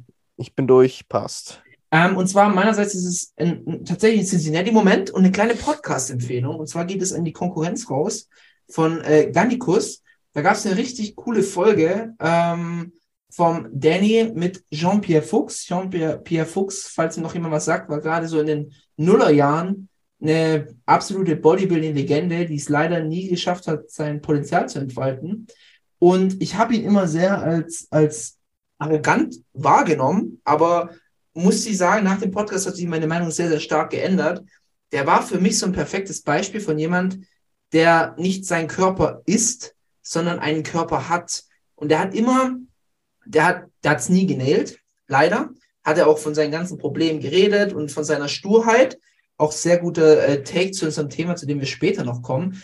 Äh, er war sehr, sehr stur. Er hat nie einen Coach gehabt. Er hat nie Meinung an sich rangelassen, hat es dementsprechend auch nie auf die Bühne gebracht. Konnte aber ganz nüchtern halt eben immer sagen, okay, wenn er es gebracht hätte, hätte er sich sehr, sehr, sehr gut platzieren können, hatte auch echt gute Chancen, stand sich aber dann letzten Endes selber im Weg und hat einfach ein paar richtig, also da waren so ein paar richtig geile, ähm, auch emotionale Punkte in diesem Podcast, wo ich gesagt habe, einfach cool sowas zu hören. Zum Beispiel hat er darüber erzählt, wie in dieser Bodybuilding-Lifestyle, wie sehr ihn das gestresst hat und diese Erwartungshaltung, die er an die, Indust die Industrie von ihm hatte. Und äh, man muss dazu sagen, seine Karriere hat geendet, weil er in einem Fotoshooting war ganz komischer Sachverhalt. Er war eigentlich durch mit dem Fotoshooting. Dann war aber irgendwas falsch mit der Kameraeinstellung und es war schon am Ende von seiner Karriere, wo er wirklich die Schnauze voll hatte, aber er hatte noch Verträge und er musste einfach abliefern. Also er musste auf die Bühne gehen. Er war dazu gezwungen. Und dann hatte er dieses Shooting, da wurde er nochmal reingebeten, er musste Kniebeugen machen. Und aus irgendeinem Grund, er weiß nicht was, wurden, waren im Squat Rack keine Sicherungen. Und er hat gesagt, er ist einfach, einfach, er hatte das Gewicht rausgehoben, es waren irgendwie, ich glaube, 300 Kilo oder sowas, und er ist einfach zusammengeklappt. Komplett beide Quads durchgerissen. Komplett beide ab. Und er ist dann ins Krankenhaus gefahren, nicht mal mit dem Krankenwagen, sondern ein Kumpel hat ihn gefahren. Er hat gesagt, das hat er sich gespart. Und die haben alle gedacht, er hat einen Dachschaden. Weil er hat, er war, er hat gesagt, er war noch nie in seinem Leben so glücklich. Er hat nicht geheult, er hatte keine Schmerzen, er war einfach glücklich. Und er hat so im Nachhinein das so bewertet, dass da, dass es ein Engelchen war. Und er war in diesem Moment einfach nur glücklich, weil er wusste, dass seine Bodybuilding-Karriere vorbei war. Und dann am Ende vom Podcast hat er auch noch drüber geredet. Äh, fand ich auch echt geil. Er hat gesagt, kein Körper dieser Welt ist es wert, seine Beziehungen zu seinen Freunden, zu seiner Familie, zu seinem nahen Umfeld leiden zu lassen. Und er, was er bereut, ist, dass halt eben ganz viele Beziehungen drunter gelitten haben, dass er seinen Profisport ausgelebt hat. Ich fand es wirklich total schön und er hat einen sehr schönen Take zum Leben, hat er auch nach seinem Abriss komplett damit abgeschlossen, nicht so wie andere Profis noch lange an seinem Körper festgehalten und scheint wirklich gesund aus dieser ganzen Sache rausgekommen zu sein, obwohl er einer der absolut massivsten Bodybuilder ever war. Also es war wirklich ein Fleischberg. Und deswegen komplette Empfehlung, gönnt euch diesen Podcast. Kleine Hausaufgabe für nächste Woche. Unter anderem nachher kommt noch eine Hausaufgabe dazu. Aber muss ich wirklich mal Respekt zollen, hat mir sehr, sehr gut getaugt. Yes. Und damit wäre das dann auch schon abgeschlossen. Muss ich äh, nachholen. Habe ich auch noch nicht gehört. Jo, hat mich jetzt auch äh, heiß gemacht. Gönnt ihn euch, Jungs. Gönnt ihn euch. Auf gar keinen Fall verpassen. Dann würde ich sagen, wir gehen ähm, in aktuelle Bodybuilding News. Gehen wir gleich mal weiter. Und zwar war das Big, die, die, die, die Big Man, Big Man Weekend Bro Show. Ähm, wir hatten nur zwei Kategorien. Wir hatten Men's Open Bodybuilding und wir hatten Women's Bikini. Und ähm, Michi, ich würde dir einfach mal direkt das Mic geben, sonst habe ich wieder Redeanteil von 90 Prozent in dieser Folge. Mhm. Und hau doch einfach mal bitte die Ergebnisse raus. Wir starten mit was starten wir? Starten wir mal Women's Bikini, mal die Frauen zuerst heute. Und zwar auf Platz 1 aus Spanien, auch schon an mehreren Shows teilgenommen dieses Jahr. Kommt mir auf jeden Fall sehr bekannt vor, der Name. Hat, glaube ich, auch meistens den ersten Platz abgeräumt. Ivana Eskander, äh, wie gesagt, aus Spanien ersten Platz abgeräumt. Platz 6, wir gehen jetzt einfach mal die deutschen Beteiligungen noch durch. Platz 6 hatten wir Anastasia Horosheva ähm, und auf Platz, äh, Platz 8 Sarah Neuheisel. Glaube ich, haben jetzt Anastasia, glaube ich, war jetzt mit der erste Wettkampf. Sarah Neuheisel ist schon das zweite Mal jetzt, glaube ich, in den letzten Wochen gestartet. Ähm, genau, Platz 6, Platz 8, Deutschland gut repräsentiert. Bikini generell auch eine gute Klasse von uns. Haben wir schon einige gute Athleten am Start und sind wir schon immer gut aufgestellt. Dann kommen wir zum Men's Open Bodybuilding. Platz eins nach dem zweiten Platz in der Vorwoche. Brad Wilkin aus den Staaten hat sich das Ding vor Andrea Presti geholt. der hat wahrscheinlich gedacht, er nimmt jetzt hier nochmal auf locker die Olympia-Quali mit für nächstes Jahr, der Andrea Presti. Ähm, hat nicht ganz funktioniert, aber er startet beim Olympia, oder? Er startet, ja. Wäre ein kluger Schachzug gewesen, wenn es aufgegangen wäre. Ist es aber nicht. Äh, auf Platz 3 Theo Legerier, den haben wir auch schon ein paar Mal gehört. Der ist auch immer so Platz 3, 4, ich glaube auch mal Zweiter. Ist immer in den vorderen Bereichen auch unterwegs. Mohamed Shaban auf Platz 4, der hat sich das, glaube ich, auch ein bisschen anders vorgestellt. Der dachte auch, er holt sich hier auf entspannt die Olympia-Quali für nächstes Jahr mit. Nur kurz zur Erklärung, also das Big Man Weekend zählt nicht mehr zur Quali für den diesjährigen Olympia, sondern eben für den nächstjährigen. War das erste Event. Genau. Erste Quali-Event. Und auf Platz 5 deutsche Beteiligung, Roman Fritz. Oh yes. Jetzt möchte ich einmal kurz eure Meinung dazu hören. Also ich habe du mich, darfst zuerst. Jo, also ich habe mich sehr über den äh, Sieg von Brad gefreut. Ich mag den, ich finde ihn irgendwie mega sympathisch. Ich bin ja auch so ein kleiner äh, Camp Jansen-Fan. Ähm, und ich finde ihn generell mega cool. Ähm, genau in der Woche vorher halt leider den zweiten Platz. Für ihn natürlich mega geil, jetzt äh, beim ersten Event für den nächsten Miss Olympia sich die Quali zu sichern. Heißt im Prinzip, er hat sogar noch mal mehr Off-Season-Zeit als alle anderen Athleten, die sich, ähm, die jetzt dieses Jahr auf Miss Olympia starten. Ähm, was natürlich mega geil ist für ihn. Ähm, der ist jetzt auch, äh, wird jetzt auch Vater, wenn ich das jetzt richtig mitbekommen habe, glaube ich. Ähm, und ich glaube, deswegen war ihm der Sieg ja auch so wichtig, weil er gesagt hat, dass er dann auch ein bisschen mehr Fokus drauf legen kann, anstatt immer von einem Wettkampf zum nächsten zu hasseln. Das auf jeden Fall zu dem Sieg davon. Und natürlich Roman Fritz, äh, mega geil, mega geil abgeliefert. Im Prinzip ja genau das Gegenteil von dem gemacht hat, was wir vor ein paar Folgen schon mal angesprochen hatten, mit dem äh, viel ankündigen und ähm, dann sagen, ich starte da und da und da und dann macht man es irgendwie doch nicht. Ähm, jetzt irgendwie gefühlt nichts davon mitbekommen im Vergleich. Ähm, und dann einfach gestartet und einfach mega geile Form gehabt. Also es hat mich sehr happy gemacht, ihn da zu sehen. Es war sehr, sehr geil. War das der beste Roman bisher? Ich würde Ah. sagen, in der Woche davor war er besser. Ja, fand ich auch. Also er war, ich fand das Conditioning vorher ein bisschen besser. Ähm, aber es spielt auf jeden Fall, also ist auf jeden Fall sehr, sehr weit bei den Bestformen oben mit dabei. Definitiv. Ey, ich sag's Mit der euch ganz beste Roman, ehrlich, den wir je gesehen haben. Ich sag's euch ganz ehrlich, ich kann das nicht beurteilen. Ich fand das Licht bei The Big Man Weekend Pro Oh, scheiße, gell? richtig, richtig. Ja, Räudig, Der sah so richtig dunkel aus. Ja, Also deswegen kann ich da wirklich nichts beurteilen. Also ja. vielleicht war er besser, vielleicht auch nicht. Aber es ist auf jeden Fall ein super Roman. Unglaublich geil. Unglaublich geil. Vor allem, Also sagen wir zumindest die letzten beiden Pakete, können wir sagen, mit der beste Ja. oder der beste Roman, den wir bis dato auf der Bühne Überhaupt und richtig, also richtig, richtig geil. Vor allem, weil wir so oft schon immer hatten, so Roman und wird's noch mal was und bla und wir als kleine Roman-Fans, vor allem der Paul halt auch so, es wäre halt schön, wenn es irgendwie klappt und keine Ahnung was und da jetzt noch mal ihn so richtig strahlen zu sehen, war richtig geil. Ja, und jetzt, jetzt, jetzt muss man auch mal sagen, weil die Leute immer sagen, ja, muss man eine richtige Offseason, muss man richtig draufpacken. Jetzt äh, vergleich doch mal diese Form mit damals, als er seine Pro-Card gewonnen hat. Da ist einiges an Fleisch oben drauf gekommen. Da braucht man gar nicht lang rumreden. Und wenn es für Roman halt eben funktioniert, wenn er mit 10% oder 8% Körperfett in der Offseason unterwegs ist, dann meine Güte, dann braucht er sich nicht unnötig Fett fressen. Also ich fand Ja. ein Top-Roman, ich weiß nicht, was er hatte, ich glaube 122 Kilo oder sowas Mhm. Ähm, so um den Dreh rum und soll er jetzt seine Offseason weiter durchziehen und einfach, ja, sich nicht tot diäten und dann, der wird sich schon machen. Also da ist auch sicherlich bei so einem Wettkampf auch mal eine Top-3-Platzierung drin. Absolut. Und sind wir auch, weil wir vorher über das Gewicht äh, gesprochen haben bei Big Ramy, Roman ist jetzt auch kein leichter Athlet. Mhm. Ähm, er hat in der Offseason auch schon mal die 140 gekratzt und ähm, ist jetzt auch nicht so fett gewesen, sagen wir es mal so. Und ich glaube auch, dass sich Roman, vor allem wenn er ein bisschen shredded bleibt, ich glaube, dass auch sein, sein Sweet Spot ist für seinen Körper.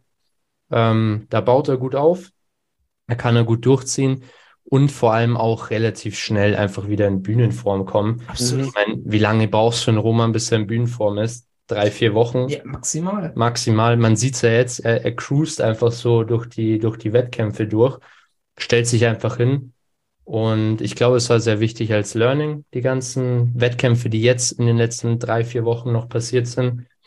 Und ähm, ja, bin auch gespannt. Kann er alles in Europa abgrasen, wenn er da Lust drauf hat. Genau. Wahrscheinlich eine Geldsache und eine Zeitsache, aber theoretisch formmäßig ist er immer am Start. Yes. Oh yes.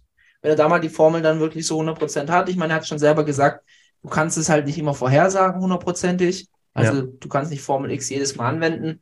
Da wird schon was dran sein. Aber wenn er zumindest genau weiß, wie er agieren muss, super. Also hoffe ich, dass er da weiterhin Freude dran hat, auf Wettkämpfe zu gehen, weil wir wollen ja Roman auch oben sehen. Es ist ja klar, wir haben Kritik auch angebracht dieses Jahr, gerade bei seinen ersten Wettkämpfen. Aber muss man mal sagen, wir wollen ja wirklich, dass der, dass der Junge Erfolg hat. Ja. Wir sind nach wie vor Roman-Fans. Zum Brad möchte ich noch kurz anmerken, ey, ich tue mir immer so ein bisschen bei seiner Struktur schwer. Also ich finde ihn, ich finde, er hat ein bisschen zu viel, zu viel Vorschusslorbeeren in der Szene bekommen. Ich weiß nicht, ob das ihm gut getan hat. Weil der wurde am Anfang schon sehr, sehr hoch gehalten. Der sieht super aus, keine Frage. Aber ob es vielleicht ein Ticken zu viel war, weiß ich nicht. Also für mich spielt er so ein bisschen, muss ich jetzt ehrlich sagen, in so einer Kategorie von dem Regan Grimes. Ähm, gehypt, immer nice Updates, aber so wirklich translaten tut das Ganze dann irgendwie doch nicht. Klar, ist jetzt noch früh in seiner Karriere. Wir haben noch nicht so viele Wettkämpfe von ihm gesehen, aber könnte ich mir vorstellen, dass es so ein ähnliches Ding wird. Stimme ich dir ja. Also hoffentlich bleibt er nicht im, im hinteren Drittel bei Mr. Olympia, sondern schafft da nochmal einen ordentlichen Sprung. Aber muss man halt auch sagen, es muss halt noch ein ordentlicher Sprung passieren. Ich Absolut. finde den Vergleich zu Regan sehr, sehr treffend. Finde ich sehr gut. Ja, ne? Ja, das passt ziemlich genau. So ist kein schlechter Bodybuilder. Nee, auch, auch eine Er hat schöne er hat's Linie. absolut verdient, So. bei Mr. Olympia zu stehen, aber es wird halt Ja. vermutlich nie, nie so wirklich, also meiner Meinung nach strukturell wird es nie für die Spitze reichen. Ja, so deutlich vordere Top 10 ist schon schwierig. So. Ja. Yes. Alright, dann kommen wir zum ähm, Thema der Woche, sage ich mal. Und zwar haben wir uns das Thema rausgesucht, Verbissenheit im Leistungssport oder allgemein Verbissenheit im Sport, muss jetzt gar nicht mal auf den Leistungssport bezogen sein. Ähm, was verstehen wir unter Verbissenheit? Ähm, äh, äh, für uns ist Verbissenheit so ein bisschen Besessenheit, also die, oder die Folge von Besessenheit von etwas auch ein bisschen Sturheit und ein bisschen Engstirnigkeit. Ja, das passt auch tatsächlich ganz gut zum, zum Roman, dem ja auch öfters mal eine gewisse Sturheit nachgesagt wird. Äh, Gerade bin ich auch am Anhören vom Podcast vom neuesten, von der neuesten Folge mit Steve Bentin, dem man auch ein bisschen Sturheit vorwerfen kann. Ähm, weitere deutsche Profis, wo es mir jetzt auch einfällt, der vielleicht so ein bisschen auch ein Tim Budesheim, was, was so ein paar Sachen anbelangt. Und wir haben uns halt einfach mal die Frage gestellt, ist, wa- was ist denn, ist Verbissenheit gut oder ist es schlecht? Sollten, sollten Athleten, egal in welchem Sport, immer ihre, ihre eigene Schiene fahren oder sollten sie möglichst viel von außen zulassen oder was ist da so der richtige Weg? Und zu was kann zu viel Verbissenheit auch führen? Ich würde direkt mal das Mic an einen von euch beiden abgeben. Tom, du darfst zuerst. Ich muss noch ein bisschen überlegen. Ah, ja, habe mich mal wieder richtig vorbereitet in die Folge gestartet. Vielleicht, ich, ich wirf nur eins vorneweg. Ich glaube, äh, ich stelle jetzt mal die Theorie auf. Äh, Team Deutschland im Bodybuilding ist auch Team Verbissenheit. Ähm, wir haben sehr, sehr viele, vor allem in der Open, die schon ein bisschen so ein so Eigenbrödler sind. Ähm, wie du gesagt hast, Roman, wir haben Tim. Ich würde da tatsächlich auch einen Adolf Burkhardt dazu zählen, ähm, der jetzt nicht, nicht so viel von außen zulässt. Mhm. Ähm, ich habe auch mitbekommen, dass zum Beispiel Enrico mit Max, dass da auch so ein paar Diskrepanzen gab, also nicht im Negativen, aber dass Enrico sein Training gerne alleine machen möchte, so wie er es macht. Und Max quasi nur so ein bisschen die Übungsauswahl vorgegeben hat. Den Rest macht Enrico alleine. Max kümmert sich halt um Ernährung und äh, die, die Gummibärchen noch. Aber ich glaube, Team Deutschland ist auch ein bisschen Team Verbissenheit in der Ich glaube tatsächlich. Ich glaube, in Deutschland kochen wir einfach gern unsere eigene Suppe. Und ich glaube, ein gutes konträres Beispiel ist tatsächlich die USA, Mhm. wo halt wirklich viele Meinungen am Start sind. Das ist ja auch immer, wenn du so die ganzen, schauen wir uns mal die Top-Profis an, haben wir ganz oft diesen Fall, dass die Gurus abgrasen. Mhm. Also da kommt mal eine Meinung von einem, ähm, äh, äh, von einem Milosch, von einem, äh, dann Jay Cutler guckt mal drüber, dann Mhm. guckt mal Ronnie Coleman drüber, dann ähm, äh, äh, wie- wie auch immer sie alle heißen, ähm, wird immer mal wieder so zehn verschiedene Meinungen reingeholt, wo man dann auch sagen kann, kann auch, kann auch mal zu viel sein. Und dass da auch gern mal ungefragt auch mal Meinung weitergegeben wird und da vielleicht auch mal der eine oder andere deutsche Profi mit sowas überfordert ist oder das vielleicht auch so ein bisschen persönlich nimmt. Ich denke, Urs hat einen sehr, sehr guten Umgang mit. Auch der holt sich ja sehr viele Meinungen ein oder lässt sehr, sehr viel zu ähm, und nimmt das auch, glaube ich, nie persönlich. Also so habe ich es zumindest festgestellt. Aber ja, also ich habe jetzt, kann ich mal ganz kurz, so, so weit bin ich schon beim Steve Bentin Podcast. Da hat ihn der Danny auch ziemlich direkt äh, die Frage gestellt, warum er sich denn nicht Coach nimmt. Und Steve hat da tatsächlich keine richtige Meinung drauf gehabt. Er, er, oder keine richtige Antwort. Er hat als erstes hat er gesagt, ja, er, er hat jetzt noch mal Sachen, die er jetzt in der nächsten Offseason anders machen will. Und die will er jetzt erstmal nochmal probieren und dann könnte er sich schon vorstellen. Das glaube ich nicht. Ich glaube, dass er nach der nächsten Offseason wahrscheinlich wieder genau das Gleiche bringt und sagt, jetzt habe ich doch noch was, das möchte ich noch gern selber ausprobieren. Und dann könnte ich mir vorstellen, einen Coach oder einen Mentor zu nehmen. Es wurde auch über Manuel Bauer zum Beispiel überlegt. Also ja, das könnte er sich schon vorstellen. Dann, er hat tatsächlich, äh, Danny hat auch gefragt, ob er sich Max Matzen vorstellen kann. Hat er gesagt, ja, weiß er nicht. Der macht ja auch Superathleten, aber ob er sich das so vorstellen kann. Also es ist schon ein, ja, ein deutsches Problem, kann man schon sagen. Jetzt jüngst hat sich Tim Budesheim von seinem Coach getrennt und ich glaube nicht, dass Tim sich jetzt einen neuen Coach sucht, um ehrlich zu sein. Ich glaube, dass Tim jetzt wieder sein Ding machen möchte. Safe. Safe. Jetzt, sorry, Tom, habe ich es dir vorweggenommen. Du darfst Alles direkt einsteigen. Ja, also ich glaube, also dieser Take von Michi ist auf jeden Fall ein äh, Hot Take, würde ich sagen. Ähm, so ein bisschen so dieses typisch deutsche, so, ich mach's halt so, wie ich es immer gemacht habe und so passt es schon. So einfach so den Schuh immer weiterfahren. Ein gutes Beispiel ist vielleicht jetzt auch als Kontroverse dazu, vielleicht auch Nick Walker, der übel den guten Erfolg mit äh, Matt Jensen hatte, dann aber zu, wie ist der, Dominic Superslice, Ähm, Mhm. genau, als, als Coach hingewechselt hat, mal geguckt hat, okay, äh, da gab es eine Diskrepanz mit Matt Jensen so ein bisschen, er probiert einen neuen Coach aus, hat festgestellt, es passt dann doch nicht so ganz, mit Matt hat es besser gepasst, ist wieder zurückgegangen. Also so einfach mal woanders komplett neu reingeschnuppert. So, oder ein äh, Chris Bumstead, noch ein besseres Beispiel. Hier seit, seit schon immer mit Ian Valier als Coach und jetzt plötzlich nach seinem dritten Sieg ähm, äh, einen ganz neuen Coach äh, nehmen, der für Chris Bumstead vorher noch gar nicht so auf, äh, auf, dem, äh, auf dem Schirm war. So, und das siehst du ja bei Deutschen eher nicht. Und dann sind es dann doch eher Eigenbrütler, die halt ihr eigenes Ding machen. Ähm, Kurze Zwischen Zwischenfrage. Liegt das auch daran, dass wir in Deutschland zu wenige hochdeklarierte Coaches haben? Weil beispielsweise, ich denke mir, ich habe das Gefühl, dass in den Staaten die Athleten sich auch mehr in die Hände der Coaches geben. Ich weiß nicht warum, aber ich habe das Gefühl, dass da mehr befolgt wird, was der Coach sagt. Ist es, weil uns auch die, die Star-Coaches fehlen, so ein bisschen das Vertrauen? Oder ist es, ähm, ja, oder ist es eine Mentalitätsgeschichte? Ich wollte es gerade sagen, die Coaches, die wir im deutschsprachigen Raum haben, die bekommen gar keine Chance, Stars zu, Stars zu werden. Mhm. Das wird da gar nicht zugelassen, Mhm. weil halt eben, also selbst, sagen wir selbst wenn, sagen wir, ein, ein Stefan Kienzel, das- das Ganze mit ESN wäre nie passiert und er hätte auch keine Classic Athleten, er hätte nur Tim Budesheim. Tim, Tim als Promi wäre bei ihm gewesen. Du könntest nicht sagen, dass Stefan seinen Job gut macht, weil Tim in seiner ganzen Coaching-Zeit trotzdem sein Ding gemacht hat. Sein Ding, was, was Training etc., was das alles anbelangt. Was Posing war auch, also ganz ehrlich, ich glaube nicht, dass es, da war, Stefan hat natürlich Einfluss gemacht, aber es war trotzdem irgendwie Tim, der das Posing am Ende des Tages auf die Bühne gebracht hat.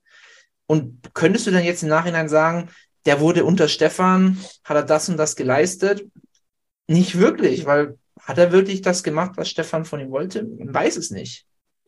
Ja, man hat halt auch, also es ist halt, Bodybuilding ist halt mal im deutschsprachigen Raum einfach nicht so groß. Es wird immer größer, gerade über die, in der, im letzten Jahr oder in den letzten zwei Jahren durch die deutlich besser werdenden oder deutlich bekannter werdenden, äh, werdenden ähm, Social Media äh, Auftritte von jetzt zum Beispiel einem Urs oder sowas. Also da ist einfach mehr Potenzial da.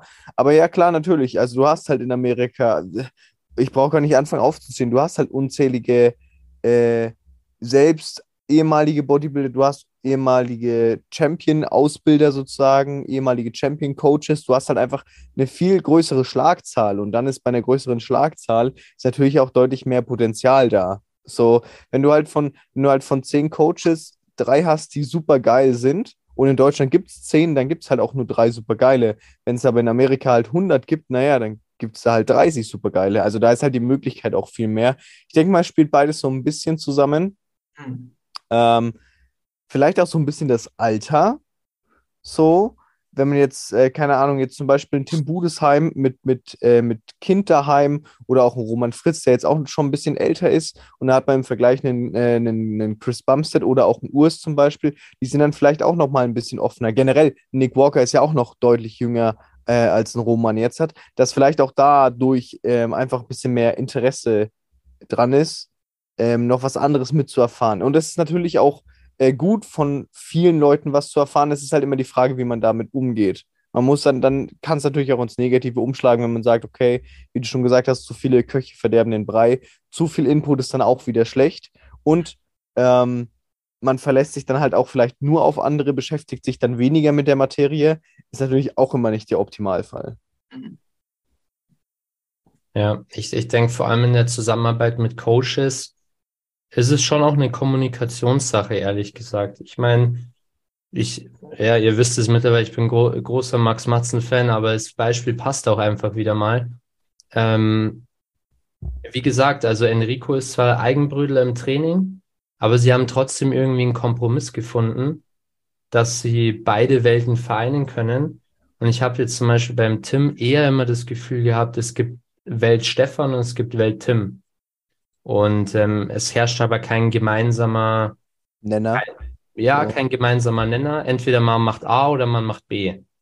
Hatte ich auch tatsächlich, als er dann mal das Heavy, Heavy Duty Training, also so Stefans Schiene so ausprobiert hat, Ja, war das dann auch eher so projektmäßig. Das wurde dann auch schnell wieder verschluckt und ich glaube, dann hat er wieder seins gemacht. ja, Aber das war dann so, ja, ich probiere jetzt mal das aus, anstatt mal vielleicht Meinungen zuzulassen, sondern das halt wirklich als so absolute zu sehen. Und was ich noch zu dem Star-Appeal von Coaches dazu sagen muss, wenn man dann jetzt so einen Max hat, der tatsächlich da Potenzial dafür hätte, so einen Coach-Star-Appeal zu haben, heißt dann wieder im nächsten Satz, ähm, stand noch nie auf der Bühne oder hat noch nie die Form gebracht und ist viel zu jung.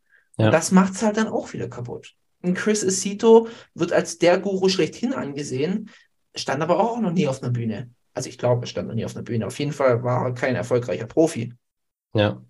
Und das wird dann auch im nächsten Satz irgendwie impliziert. Also es ist immer so, ja, auch so eine gewisse ähm, Arroganz, äh, vielleicht leicht positiven Sinne, aber so ein bisschen, dass die, dass die Profis denken, ey, wir sind die Profis, wir wissen es besser, hat man auch so oftmals das Gefühl. Mhm. Weil diesen Spruch, den muss man sagen, den gibt es viel zu häufig, wo man so sagt, ja, du bist nicht Profi, aber ich schon. Also werde ich ja wohl wissen, was ich tue. Ich werfe jetzt mal in den Raum, äh, never change a running system. Ist auch so ein Punkt, wo ich, ich, ja, es ist, es ist wirklich konträr, dieses Thema. Weil zum einen, sagen wir mal, Athlet X macht seit zehn Jahren extrem gute Erfolge mit einem, ich, mach mal Trainingssystem. Ich glaube, da ist so die meiste, die größte Kontroverse. Ernährung kann man, glaube ich, mal mehrere Sachen ausprobieren. Aber Training sind dann doch viele so ein bisschen eingeschworen auf, auf ihren Stil. Sollte man diesen Athleten dann tatsächlich auch von diesem Trainingsstil wegbringen als Coach oder einfach sagen, du Kollege, ähm, das ist dein Running System. Ich wechsle jetzt nicht den Spielmacher aus, um es auf Fußball zu projizieren, sondern ähm, wechsel vielleicht nur, keine Ahnung, den Außenverteidiger aus. Ähm, nur jetzt mal, um, um so eine Metapher zu bilden. Wie steht ihr da dazu? Würdet ihr zum Beispiel nehmen wir jetzt mal an, Paul, du bist ab, ab äh, morgen Coach von Tim Budesheim. Würdest du ihm sagen, hey, du machst das Training, was ich dir sag? Oder, hey, Kollege, seit zehn Jahren baust du gut auf, ähm, mach das, was du schon immer gemacht hast, im Training beispielsweise. Ja, es ist halt, es ist halt immer schwierig. Ich meine, ähm, kann man wieder von beiden Seiten argumentieren, wenn du halt, wenn du weißt, dass du gut aufbaust, also es besteht ja trotzdem noch die Möglichkeit, dass es vielleicht trotzdem noch minimal verbessert werden könnte, was halt gerade bei einem Profi einen unglaublich, äh, einen unglaublichen Unterschied macht. Wenn du auch nur ein bisschen besser aufbaust, kann es ja nochmal dein, dein, das, das ganze Game change, wenn man sagt, hey, okay, alle kommen in Topform und es geht wirklich um Nuancen. So, also dafür wäre es es wert, natürlich eigentlich das zu probieren. Auf der anderen Seite kann es natürlich auch sein, dass du mit dem neuen System nur minimal schlechtere Erfolge machst und dadurch würdest du ein bisschen was einbüßen. Also ich glaube, dann ist es auch wieder viel Kommunikation und auch ganz großes Thema halt Vertrauen. So im Sinne von, okay, ich lege meine Verbissenheit zur Seite oder ich nehme mich als Athlet ein bisschen zurück und vertraue wirklich auf die Person, die mir jetzt, die meint, es besser zu wissen als ich. Also es ist dann halt es liegt dann, glaube ich, wirklich zu 100% am Athleten, weil letzten Endes, wie wir auch bei Tim gesehen haben, kann der Athlet ja trotzdem, auch wenn der Coach halt was sagt, kann der Athlet ja im Prinzip trotzdem machen, was er will. So, wenn der Coach nicht immer daneben im Training steht, dann ist ja im Prinzip komplett egal, was der Coach sagt, in Anführungszeichen. Man muss ihn natürlich dann äh, darauf verlassen können und darauf vertrauen, dass der Athlet dann dem Ganzen auch folgt und der Athlet muss dem Coach vertrauen und sagen, okay, du meinst, keine Ahnung, ganz banal gesagt, ich mache jetzt immer nur noch zwölf Wiederholungen anstatt 15 und das ist besser, dann probiere ich das jetzt, obwohl ich eben seit so langer Zeit so gute Erfolge erzählt, erzielt habe. Ähm, und es ist auch wieder schwer zu sagen, weil du es ja auch über den längeren Zeitraum betrachten musst. Also bloß weil jetzt eine Woche anders trainierst, heißt es ja noch nicht, dass viel passiert. Ähm, ich glaube, da ist wirklich der Schlüssel dann Kommunikation und dann halt auch ein zeitlicher Aspekt. So, wenn du halt sagst, okay, ich bin irgendwie äh, jährlich hier am Mr. Olympia, um meinen Titel zu verteidigen, hast du auch nicht so mega viel Zeit, irgendwie neue Sachen auszuprobieren. Ähm, glaube ich, am einfachsten ist, glaube ich, wenn du noch in so einer Aufstiegsphase bist, in Anführungszeichen, weil du da noch mehr ausprobieren kannst. Weil irgendwann ist halt auch so, du willst halt das Maximum aus dir rausholen und wenn du ein gutes System hast, dann willst du das natürlich beibehalten, weil das Risiko, dass du ein bisschen runtergehst von deiner, von deiner Qualität, ist halt sehr groß und das macht einen Unterschied, wenn du ganz vorne mit dabei spielst, mitspielst. Ja, gut gesagt, würde ich sagen. huh. Ja, ja äh, was, was soll ich da noch anhängen? Also ich, ich sage jetzt einfach mal die Coach-Sicht. Wenn, wenn, weil du hast ja gerade das Beispiel gebracht, der würde zu mir, würde zu mir ins Coaching kommen. Ne? Ich, Also ich, ich gebe dir noch eine Frage mit, Mhm. die du auch noch beantworten kannst. Hat sich Tim den falschen Coach ausgesucht? Ich gebe dir die Frage noch so ein bisschen in den Kontext mit. Ähm, kann ich, kann ich ganz klar sagen, nee. Also ich weiß, da kommen wieder die, die ganz Schlauen und sagen, nimm dir doch einen Coach, der Open kann und der dicke Jungs kann und nee, das, das Problem, weshalb es nicht mit dem Stefan funktioniert hat, lag, glaube ich, nicht beim Stefan, sondern wahrscheinlich beim Tim selber. Deswegen ist er jetzt auch nicht zu einem anderen Coach gewechselt, sondern macht es erstmal selber. Das beschreibt das Problem, glaube ich, ziemlich gut. Also, was wir jetzt halt als Außenstehende wahrnehmen. Also, wenn ich jetzt einen Athleten habe und der kommt zu mir und will zu mir ins Coaching, das ist ja erstmal die, der erste wichtige Fakt. Er will zu mir ins Coaching. Ich bettel ihn nicht an, zu mir zu kommen, sondern er will zu mir ins Coaching. Dann muss es ja schon mal was von mir sagen. So, das ist ja, das, du gehst ja auch nicht zu einem Arbeitgeber hin und sagst, hier, ich will, ich will hier arbeiten, ähm, will aber mein Ding machen, sondern du willst in dieser Firma arbeiten. Ne? Du gehst in eine Firma, die stellen Plätzchen her, gehst auch nicht hin und sagst, ähm, ja, ich will aber gerne Wurst abpacken, sondern du gehst dahin, weil du weißt, die stellen Plätzchen her. Mhm. Erstes Thema. Man muss natürlich dazu sagen, ein Coach sollte immer offen sein. Und ein Coach sollte, sollte im Idealfall nicht die Charakterisierung von einem System sein. Also ein Coach sollte vielleicht nicht, wie soll ich sagen, ein Coach sollte jetzt nicht, Stefan Kinzel ist jetzt nicht Heavy Duty und Keto-Diät, sondern Stefan Kinzel ist Stefan Kinzel. Stefan Kinzel sollte vielleicht den Body of Evidence, den aktuellen wissenschaftlichen Stand zu allen Themen wissen und wissen, wie er diesen wissenschaftlichen Stand auf Athleten konkret anwenden kann. Was heißt das jetzt konkret, wenn ein Tim zu mir kommt oder wenn allgemein, wenn ein Athlet zu mir kommt und der mir und wir über das Training reden, dann mache ich das meistens so, dass ich sage, okay, wie trainierst du denn? Und dann erzählt er mir das und dann merkst du ja eigentlich schon als Coach schon relativ schnell, weiß er, was er tut oder trainiert er halt einfach. So, Mhm. ah, keine Ahnung, ich Montag mache ich ein bisschen Brust, dann mache ich ein bisschen Rücken, ist das eine. Oder er sagt, ich mache so und so viele Sätze davon, so und so viel davon, ich mache Rücken vor Brust, weil Rücken meine Schwachstelle, etc. Da merkst du ja schon mal einmal an, was du dran bist.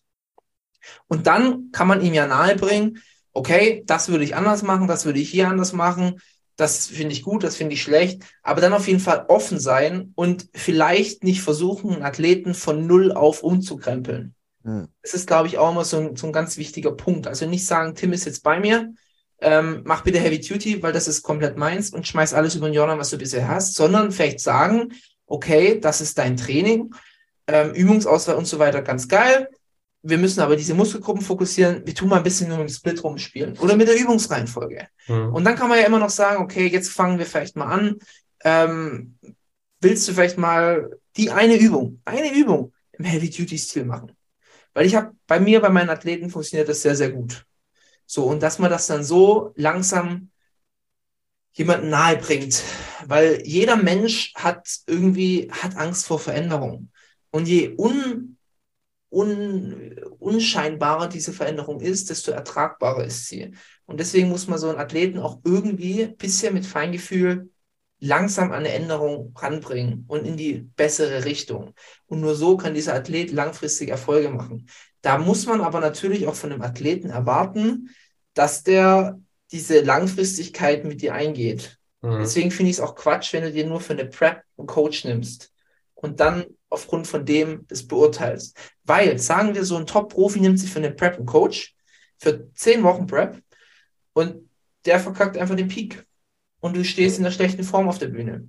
Ja. Kannst du dann jetzt sagen, ähm, der Coach ist schlecht? Oder es war halt einfach fehlgeplant. Das Dümmste, was du jetzt machen kannst, ist, außer der Coach ist eine Pfeife, ist zu sagen, okay, jetzt suche ich mir den nächsten Coach, weil der nächste Coach muss dann wieder von Null auf machen. Und deswegen ist es ja, ich sag's immer wieder, ein Coach ist nur so gut wie das Feedback, was er von seinen Athleten bekommt. Und deswegen ist halt eben dieses Zusammenspiel wichtig. Also ich, man muss auf jeden Fall die Erfahrung und Expertise von einem Athleten respektieren und dann trotzdem das, was einen selber als Coach auszeichnet oder was man selber kann, ihm nahebringen. So würde ich es, glaube ich, sagen. Ich denke mal, dass, dass ein Chris Seed ein gutes Beispiel ist, bei dem ist komplett egal, wie du trainierst, aber der ist kompletter Nerd, was Ernährung anbelangt. Mhm. Und deswegen würde der wahrscheinlich nie ähm, sagen, ey, trainier mal das, das und das. Der hat vielleicht da mal einen interessanten Take, aber er wird sich vielleicht ein bisschen mehr, so Athleten würden zu ihm kommen, wenn sie wissen, ihr Training ist on top, aber ich brauche vielleicht Hilfe bei der Ernährung. Ja, das, das habe ich tatsächlich eher so gemeint, dass ähm, die Entscheidung, dass Tim zu Stefan ging, ich meine, letztendlich weiß er ja, dass Stefan eigentlich komplett anderes Verständnis vom Training hat wie er. Mhm. Das habe ich eher gemeint, ob es nicht vielleicht auch ein bisschen naiv war, zu sagen, hey, gut, klar, andererseits ist Stefan der, der erfolgreichste Coach im deutschsprachigen Raum, das kann man definitiv so sagen stellt die meisten Olympiathleten.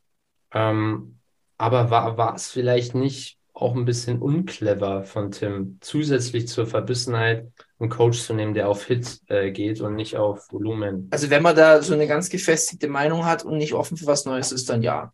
Weil man muss ganz klar sagen, ein Coach, weißt du, das ist ja, das ist ja wieder genau das Beispiel. Hm, Ein Chef hat 100 Mitarbeiter. ja, Da kann auch nicht der Mitarbeiter herkommen und dem Chef sagen, er soll seine Firma ändern, weil ich jetzt da bin. ja, ja. Sondern er sucht sich halt den Chef aus, für den er arbeiten möchte. Hm, Und da muss ich dann auch sagen, da hätte vielleicht ein Tim einfach, ja, vielleicht einfach mal, wenn er sagt, er will schon zu einem Stefan, sich das dann auch genau hinterfragen, für was steht denn ein Stefan.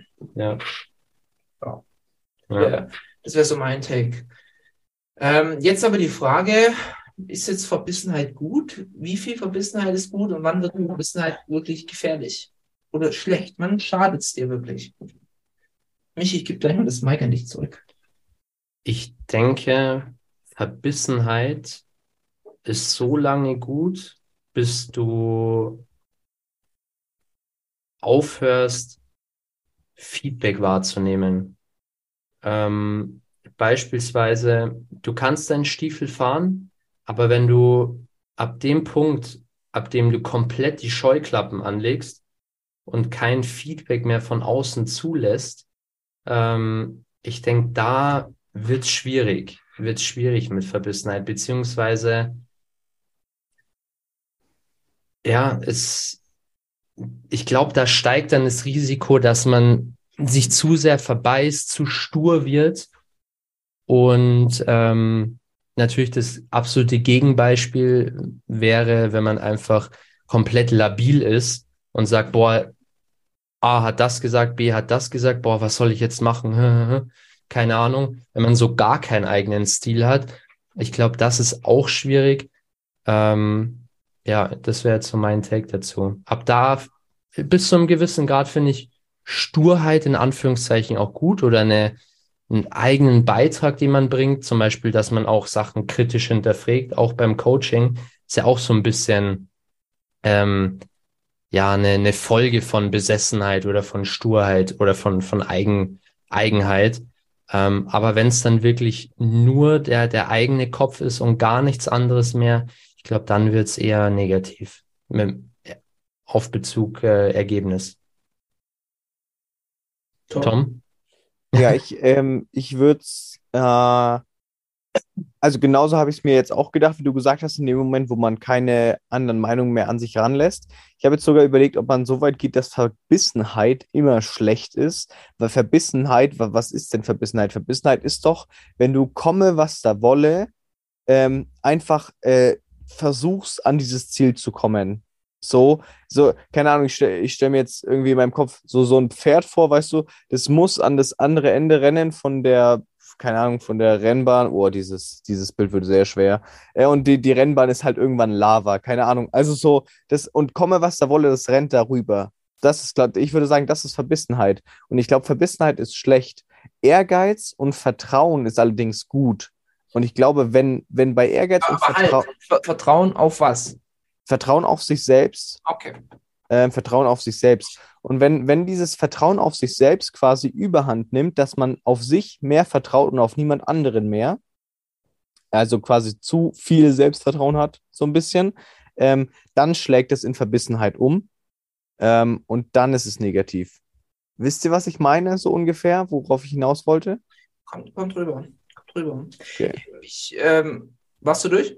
Ja, ja, Also ich stimme dir ganz, ganz zu. Also Verbissenheit ist schon an sich einfach ein negatives Wort. mhm. Kann aus Verbissenheit was Positives rausziehen und das wären, wären die Scheuklappen, von denen du geredet hast. Ähm, ich würde sagen, es gibt eine Zeit für beides. Es gibt eine Zeit, um Sachen von außen zuzulassen und es gibt auch mal eine Zeit, wo man nicht verbissen wird, sondern die Scheuklappen aufzieht. Und zu erkennen, wann man was macht, ist ein ganz, ganz wichtiger Aspekt für den Erfolg und für die mentale Gesundheit von einem Athleten. Ganz einfach. Als ich jetzt zum Beispiel mit dem Training angefangen habe, gab es tausend Menschen, die mir erklären mussten, wie man trainiert. Und dadurch bin ich zwei Jahre sicherlich rumgetuckert zwischen Keto, High Carb und was weiß ich für Diäten. Ich habe mir, ich habe so viel zugelassen, ich habe so viel mir anhören müssen, weil ich war damals auch noch in einem Studio, was so sehr empfänglich für Gespräche ist, um es mal freundlich zu formulieren. So ein schöner Oldschool-Schuppen. Und da musste dir wirklich jeder, jeder musste seinen Senf dazugeben. Und du bist dann mehr verunsichert als sonst irgendwas, wenn du zu viel zulässt. Und damals wäre es gut gewesen, wenn ich eine Person gehabt hätte, die mich an die Hand genommen hätte, sagt, schau mal, ich weiß, wie es geht, ich will dir nur das Beste, deine Gesundheit ist mir wichtig und dein sportlicher Erfolg, wir machen das jetzt einfach mal. Hatte ich nicht. Bei mir ging es halt dann eben so, dass ich mich irgendwann mal selber so stark reingelesen habe, dass es komplett in die andere Richtung umgeschwankt ist und ich gar nichts mehr von außen zugelassen hat. Da dachte ich so, das, was ich mir jetzt selber eingetrichtert habe, das wird schon stimmen, was genauso destruktiv sein kann. Ähm, ich denke, dass man offen für Kritik sein muss als Athlet. Man muss offen für Verbesserungsvorschläge sein. Man muss aber auch ganz klar für sich in seiner Schiene erkennen und festlegen, von wem man diese Kritik, diese Verbesserungsvorschläge haben möchte und von wem lieber nicht. Weil wir kennen alle diese Leute, die einfach nur Quatsch labern und uns Sachen erzählen, um was erzählt zu haben. So kann ich mir beim Tim genauso vorstellen. Mhm. Nehmen wir Roman. Roman ist doch das beste Beispiel dafür. Der wird so viel Bullshit, so viel Bullshit von Leuten ähm, zu hören bekommen, dass er dann irgendwann mal sagt, jetzt leckt mich alle, ihr könnt mich alle mal, jetzt mache ich nur mein Ding und Mhm. gar nichts mehr zu. Und das ist halt eben genau das Wichtige, dass du deine Vertrauensperson hast, wo du weißt, die, die wissen, was sie tun, auf die kann ich mich verlassen, die sind auch ehrlich zu mir, die, ähm, die, die sagen, wie es ist und sie haben auch ein sehr, sehr gutes Knowledge. Diese Personen können auch auf jeden Fall mal konträre Meinungen haben, untereinander und zu dir. Ne, das ist komplett normal, dass man, man muss nicht allem zustimmen, was, was jemand einem erzählt. Auch an alle Athleten, ihr müsst immer hinterfragen, was euer Coach macht. Ihr könnt auch einfach mal sagen, äh, ich vertraue ihm, ich weiß, was er tut, aber ihr dürft immer euren Coach fragen, warum machen wir das jetzt? Warum ist jetzt das und das? Ich sehe das ein bisschen anders und vielleicht hat er eine super Erklärung, vielleicht hat er keine super Erklärung. Wisst ihr nicht. Und dann an einem bestimmten Punkt, wenn du weißt, wohin das Boot segeln soll, dann segel einfach mal in diese Richtung. Und dann lass dich auch auf diese Reise ein und ändere nicht zehnmal deinen Kurs. Wenn dann mal es auf dem, jetzt mache ich einfach mal weiter, ich nehme jetzt nicht deine blöde, deinen blöden Pferdevergleich, weil welches Pferd rennt schon durch Lava durch? Nee, Spaß beiseite. Aber wenn ein Sturm kommt, dann sei dir, dann hab einfach auch das Wissen und die Confidence zu sagen, okay, ich segel drumherum und nicht durch, obwohl das mein Kurs ist. Aber nur weil ein Sturm kommt, musst du nicht gleich umdrehen. Hm. Macht es Sinn? Ja. Sind, Ich wir da, jetzt- sind wir da auf einem Dampfer oder auf einem Segelboot? Ach, wir, sind, wir sind auf einem Segelboot mit dem Auf wir einem haben. Pferd. Auf einem Pferd über Lava. Okay, nein, äh, ich glaube, ich glaube, also ich habe es mir versucht, gerade so ein bisschen ganz, ganz einfach und kurz zusammenzufassen. Äh, dann würde ich sagen, äh, Verbissenheit ist gut. Verbissenheit ist aber nur so lange sinnvoll und erfolgbringend, bis man Kritik von außen nicht mehr richtig evaluieren kann. Das heißt, wenn die, wenn ich, wenn ich Kritik von außen nicht mehr richtig werten kann im Sinne von, okay, alles ist wichtig, ich, ich höre mir alles an und wechsle die ganze Zeit durch, ist falsch. Genauso ist es falsch, wenn ich sage, alles ist Blödsinn, ich mache meins. Das heißt, Verbissenheit ist so lange gut, bis man die Kritik von außen nicht mehr evaluieren kann. Oder nicht? So wäre es doch ganz kurz zusammengefasst. Wenn die Scheuklappen zu Augenklappen werden, dann bist du auf dem falschen Weg.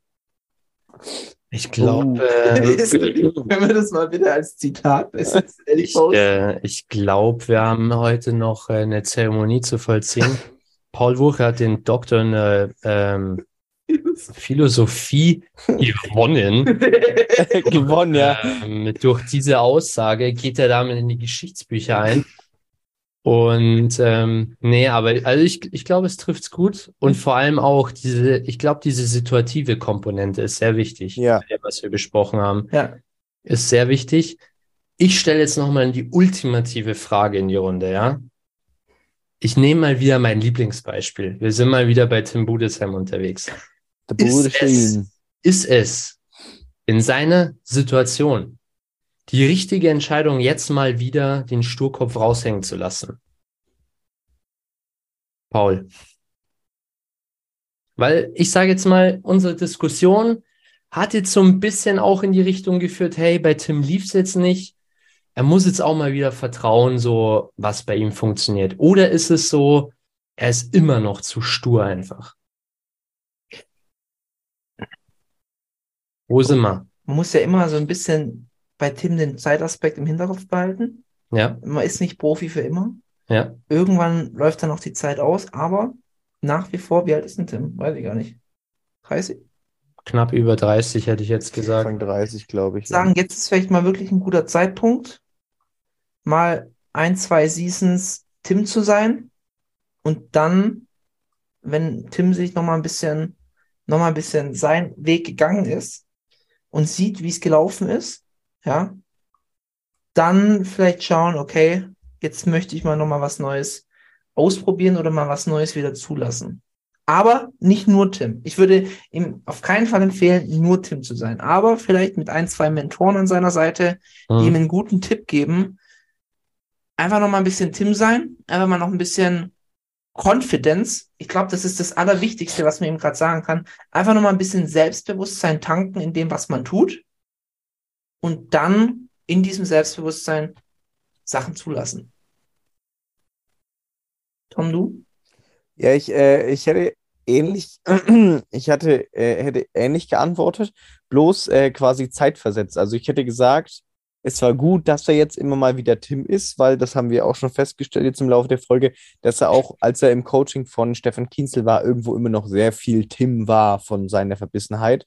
Und ich hätte gesagt, dass das jetzt gut war, dass es bis jetzt war. Und jetzt sollte er rückblickend aber betrachten und sagen, okay, reicht vielleicht, ich sollte jetzt mal was ändern. Also quasi, ich würde, ich würde das, was du jetzt in zwei Jahren machst, zum Beispiel, hätte ich gesagt, wäre jetzt, wäre jetzt der gute Zeitpunkt, dass man jetzt sagt, okay, ich blicke zurück und sehe, okay, Verbissenheit bringt mich nicht weiter, weil jetzt sind wir wieder beim gleichen Thema, immer wieder heißt, wir machen was Neues, wir machen was Neues, es wird besser, es wird anders, es wird nichts anders gemacht, es wird nicht besser, es ist wieder das gleiche Paket. Mhm. Das heißt, rückblickend müsste er das ja eigentlich schon feststellen, deswegen würde ich sagen, wäre jetzt der Zeitpunkt. Aber vom Prinzip her sehe ich es genauso wie du. Er hatte jetzt seinen Schuh, das war auch okay und dass er stur ist und alles gut. Das ist ja auch wichtig, dass man zu sich steht. Das haben wir auch gesagt, dass man auch verbissen sein muss. Aber jetzt wäre meiner Meinung nach der Zeitpunkt, dass man sagt, okay, jetzt, hey, pass auf, schau mal ein bisschen zurück. Da ist nicht so viel passiert, wie vielleicht möglich wäre. Willst du nicht mal ein bisschen was anderes probieren?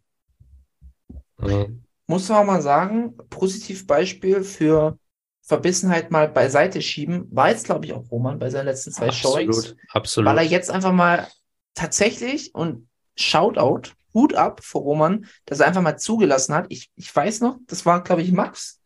Max, äh, Michi, ja, Michi grinst gerade so selbstzufrieden, der ist stolz auf sich. Ähm, nee, aber ähm, da Max ihm gesagt hat, stell dich doch einfach mal so hin und auch Hut ab vor Roman, dass es dann auch wirklich gemacht hat. Hätte ich, hätte mir jemand diese Situation so geschildert, hätte ich gesagt, glaubst du, er macht's oder nicht? Hätte ich gesagt, nee, Rom Roman macht es nicht. Mhm. Er hat's gemacht und er hat gesehen, was es gebracht hat. Und bei Roman würde ich jetzt gerade sagen, jetzt noch mal ein bisschen Roman sein, Mhm. jetzt einfach noch ein bisschen Roman-Stiefel durchziehen, vielleicht mal wieder Richtung diese 130 gehen, die so geil aussahen. Mhm. Ähm, dann noch mal ein bisschen probieren und dann, wenn er sich im Roman-Sein gefestigt hat und auch die Bestätigung gekriegt hat, Roman-Sein funktioniert, ne? Anfang des Jahres hat Roman-Sein nicht funktioniert, Ende des Jahres hat Roman-Sein funktioniert oder Mitte des Jahres, Mhm. äh, jetzt hat's funktioniert und dann würde ich auch Roman ans Herz lesen, legen, probier's doch mal. Probier's doch mal mit einem Max. Lasst dich einfach mal in Max Hände fallen. Scheint euch ja gut zu verstehen. Und dann schauen, was passiert. Und wenn das nichts ist, kann man wieder Roman sein. Ja, da stimme ich dir zu. Da, also da würde ich genau den gleichen Take wie bei Tim Budesheim machen.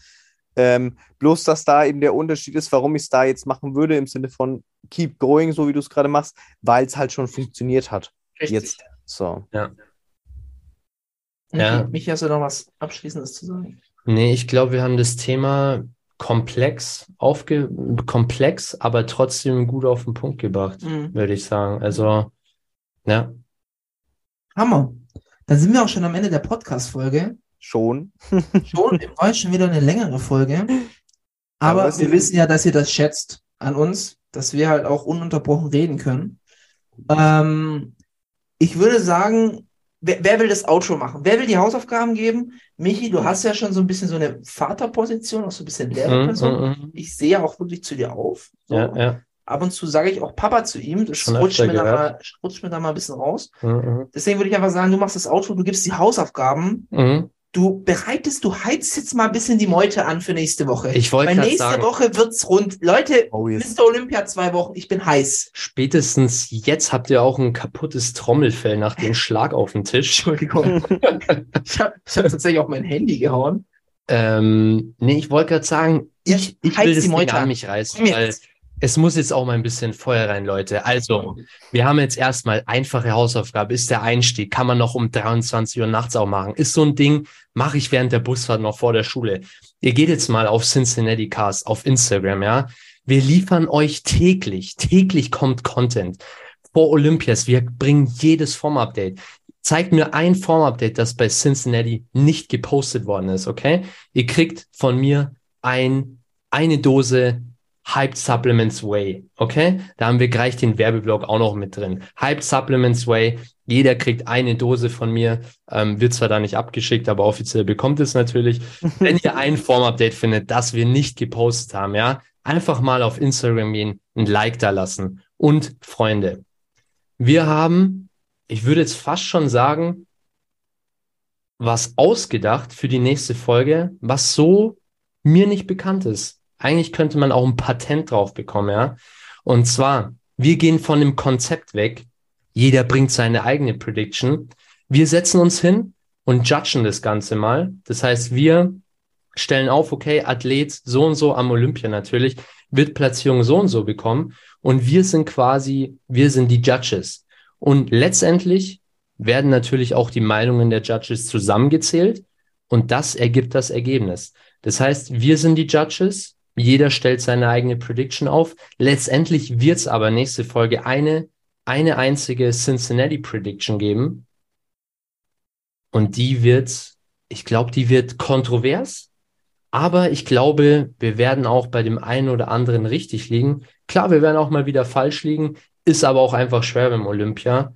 Ähm, aber ich glaube, das wird die Folge des Jahres. Das wird, das wird die Folge des Jahres. Es wird die geilste Folge. Habe ich auch am meisten Bock, muss ich sagen. Ja, ich auch. Ich auch. Bei mir rattern schon die Namen durch den Kopf schon seit Tagen, Wochen, Monaten.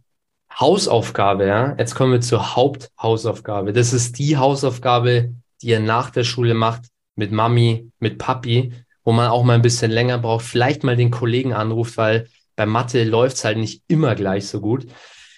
Wir wollen eine Top 5 von euch. Wir wollen eine Top 5 in die Instagram DMs, von mir aus auch in einen Kommentar packen, aber wir wollen eine Top 5 Prediction Mr. Olympia Open Class von euch. Ihr könnt aussuchen, ihr könnt Open Class, ihr könnt Classic nehmen, ihr könnt beides. Die Streber machen beides. Nicht ihr könnt, ihr sollt beides. Wir wollen es wissen. Leute, wir wollen es wissen. Haut's raus. Predictions raus. DM, Kommentar, whatever.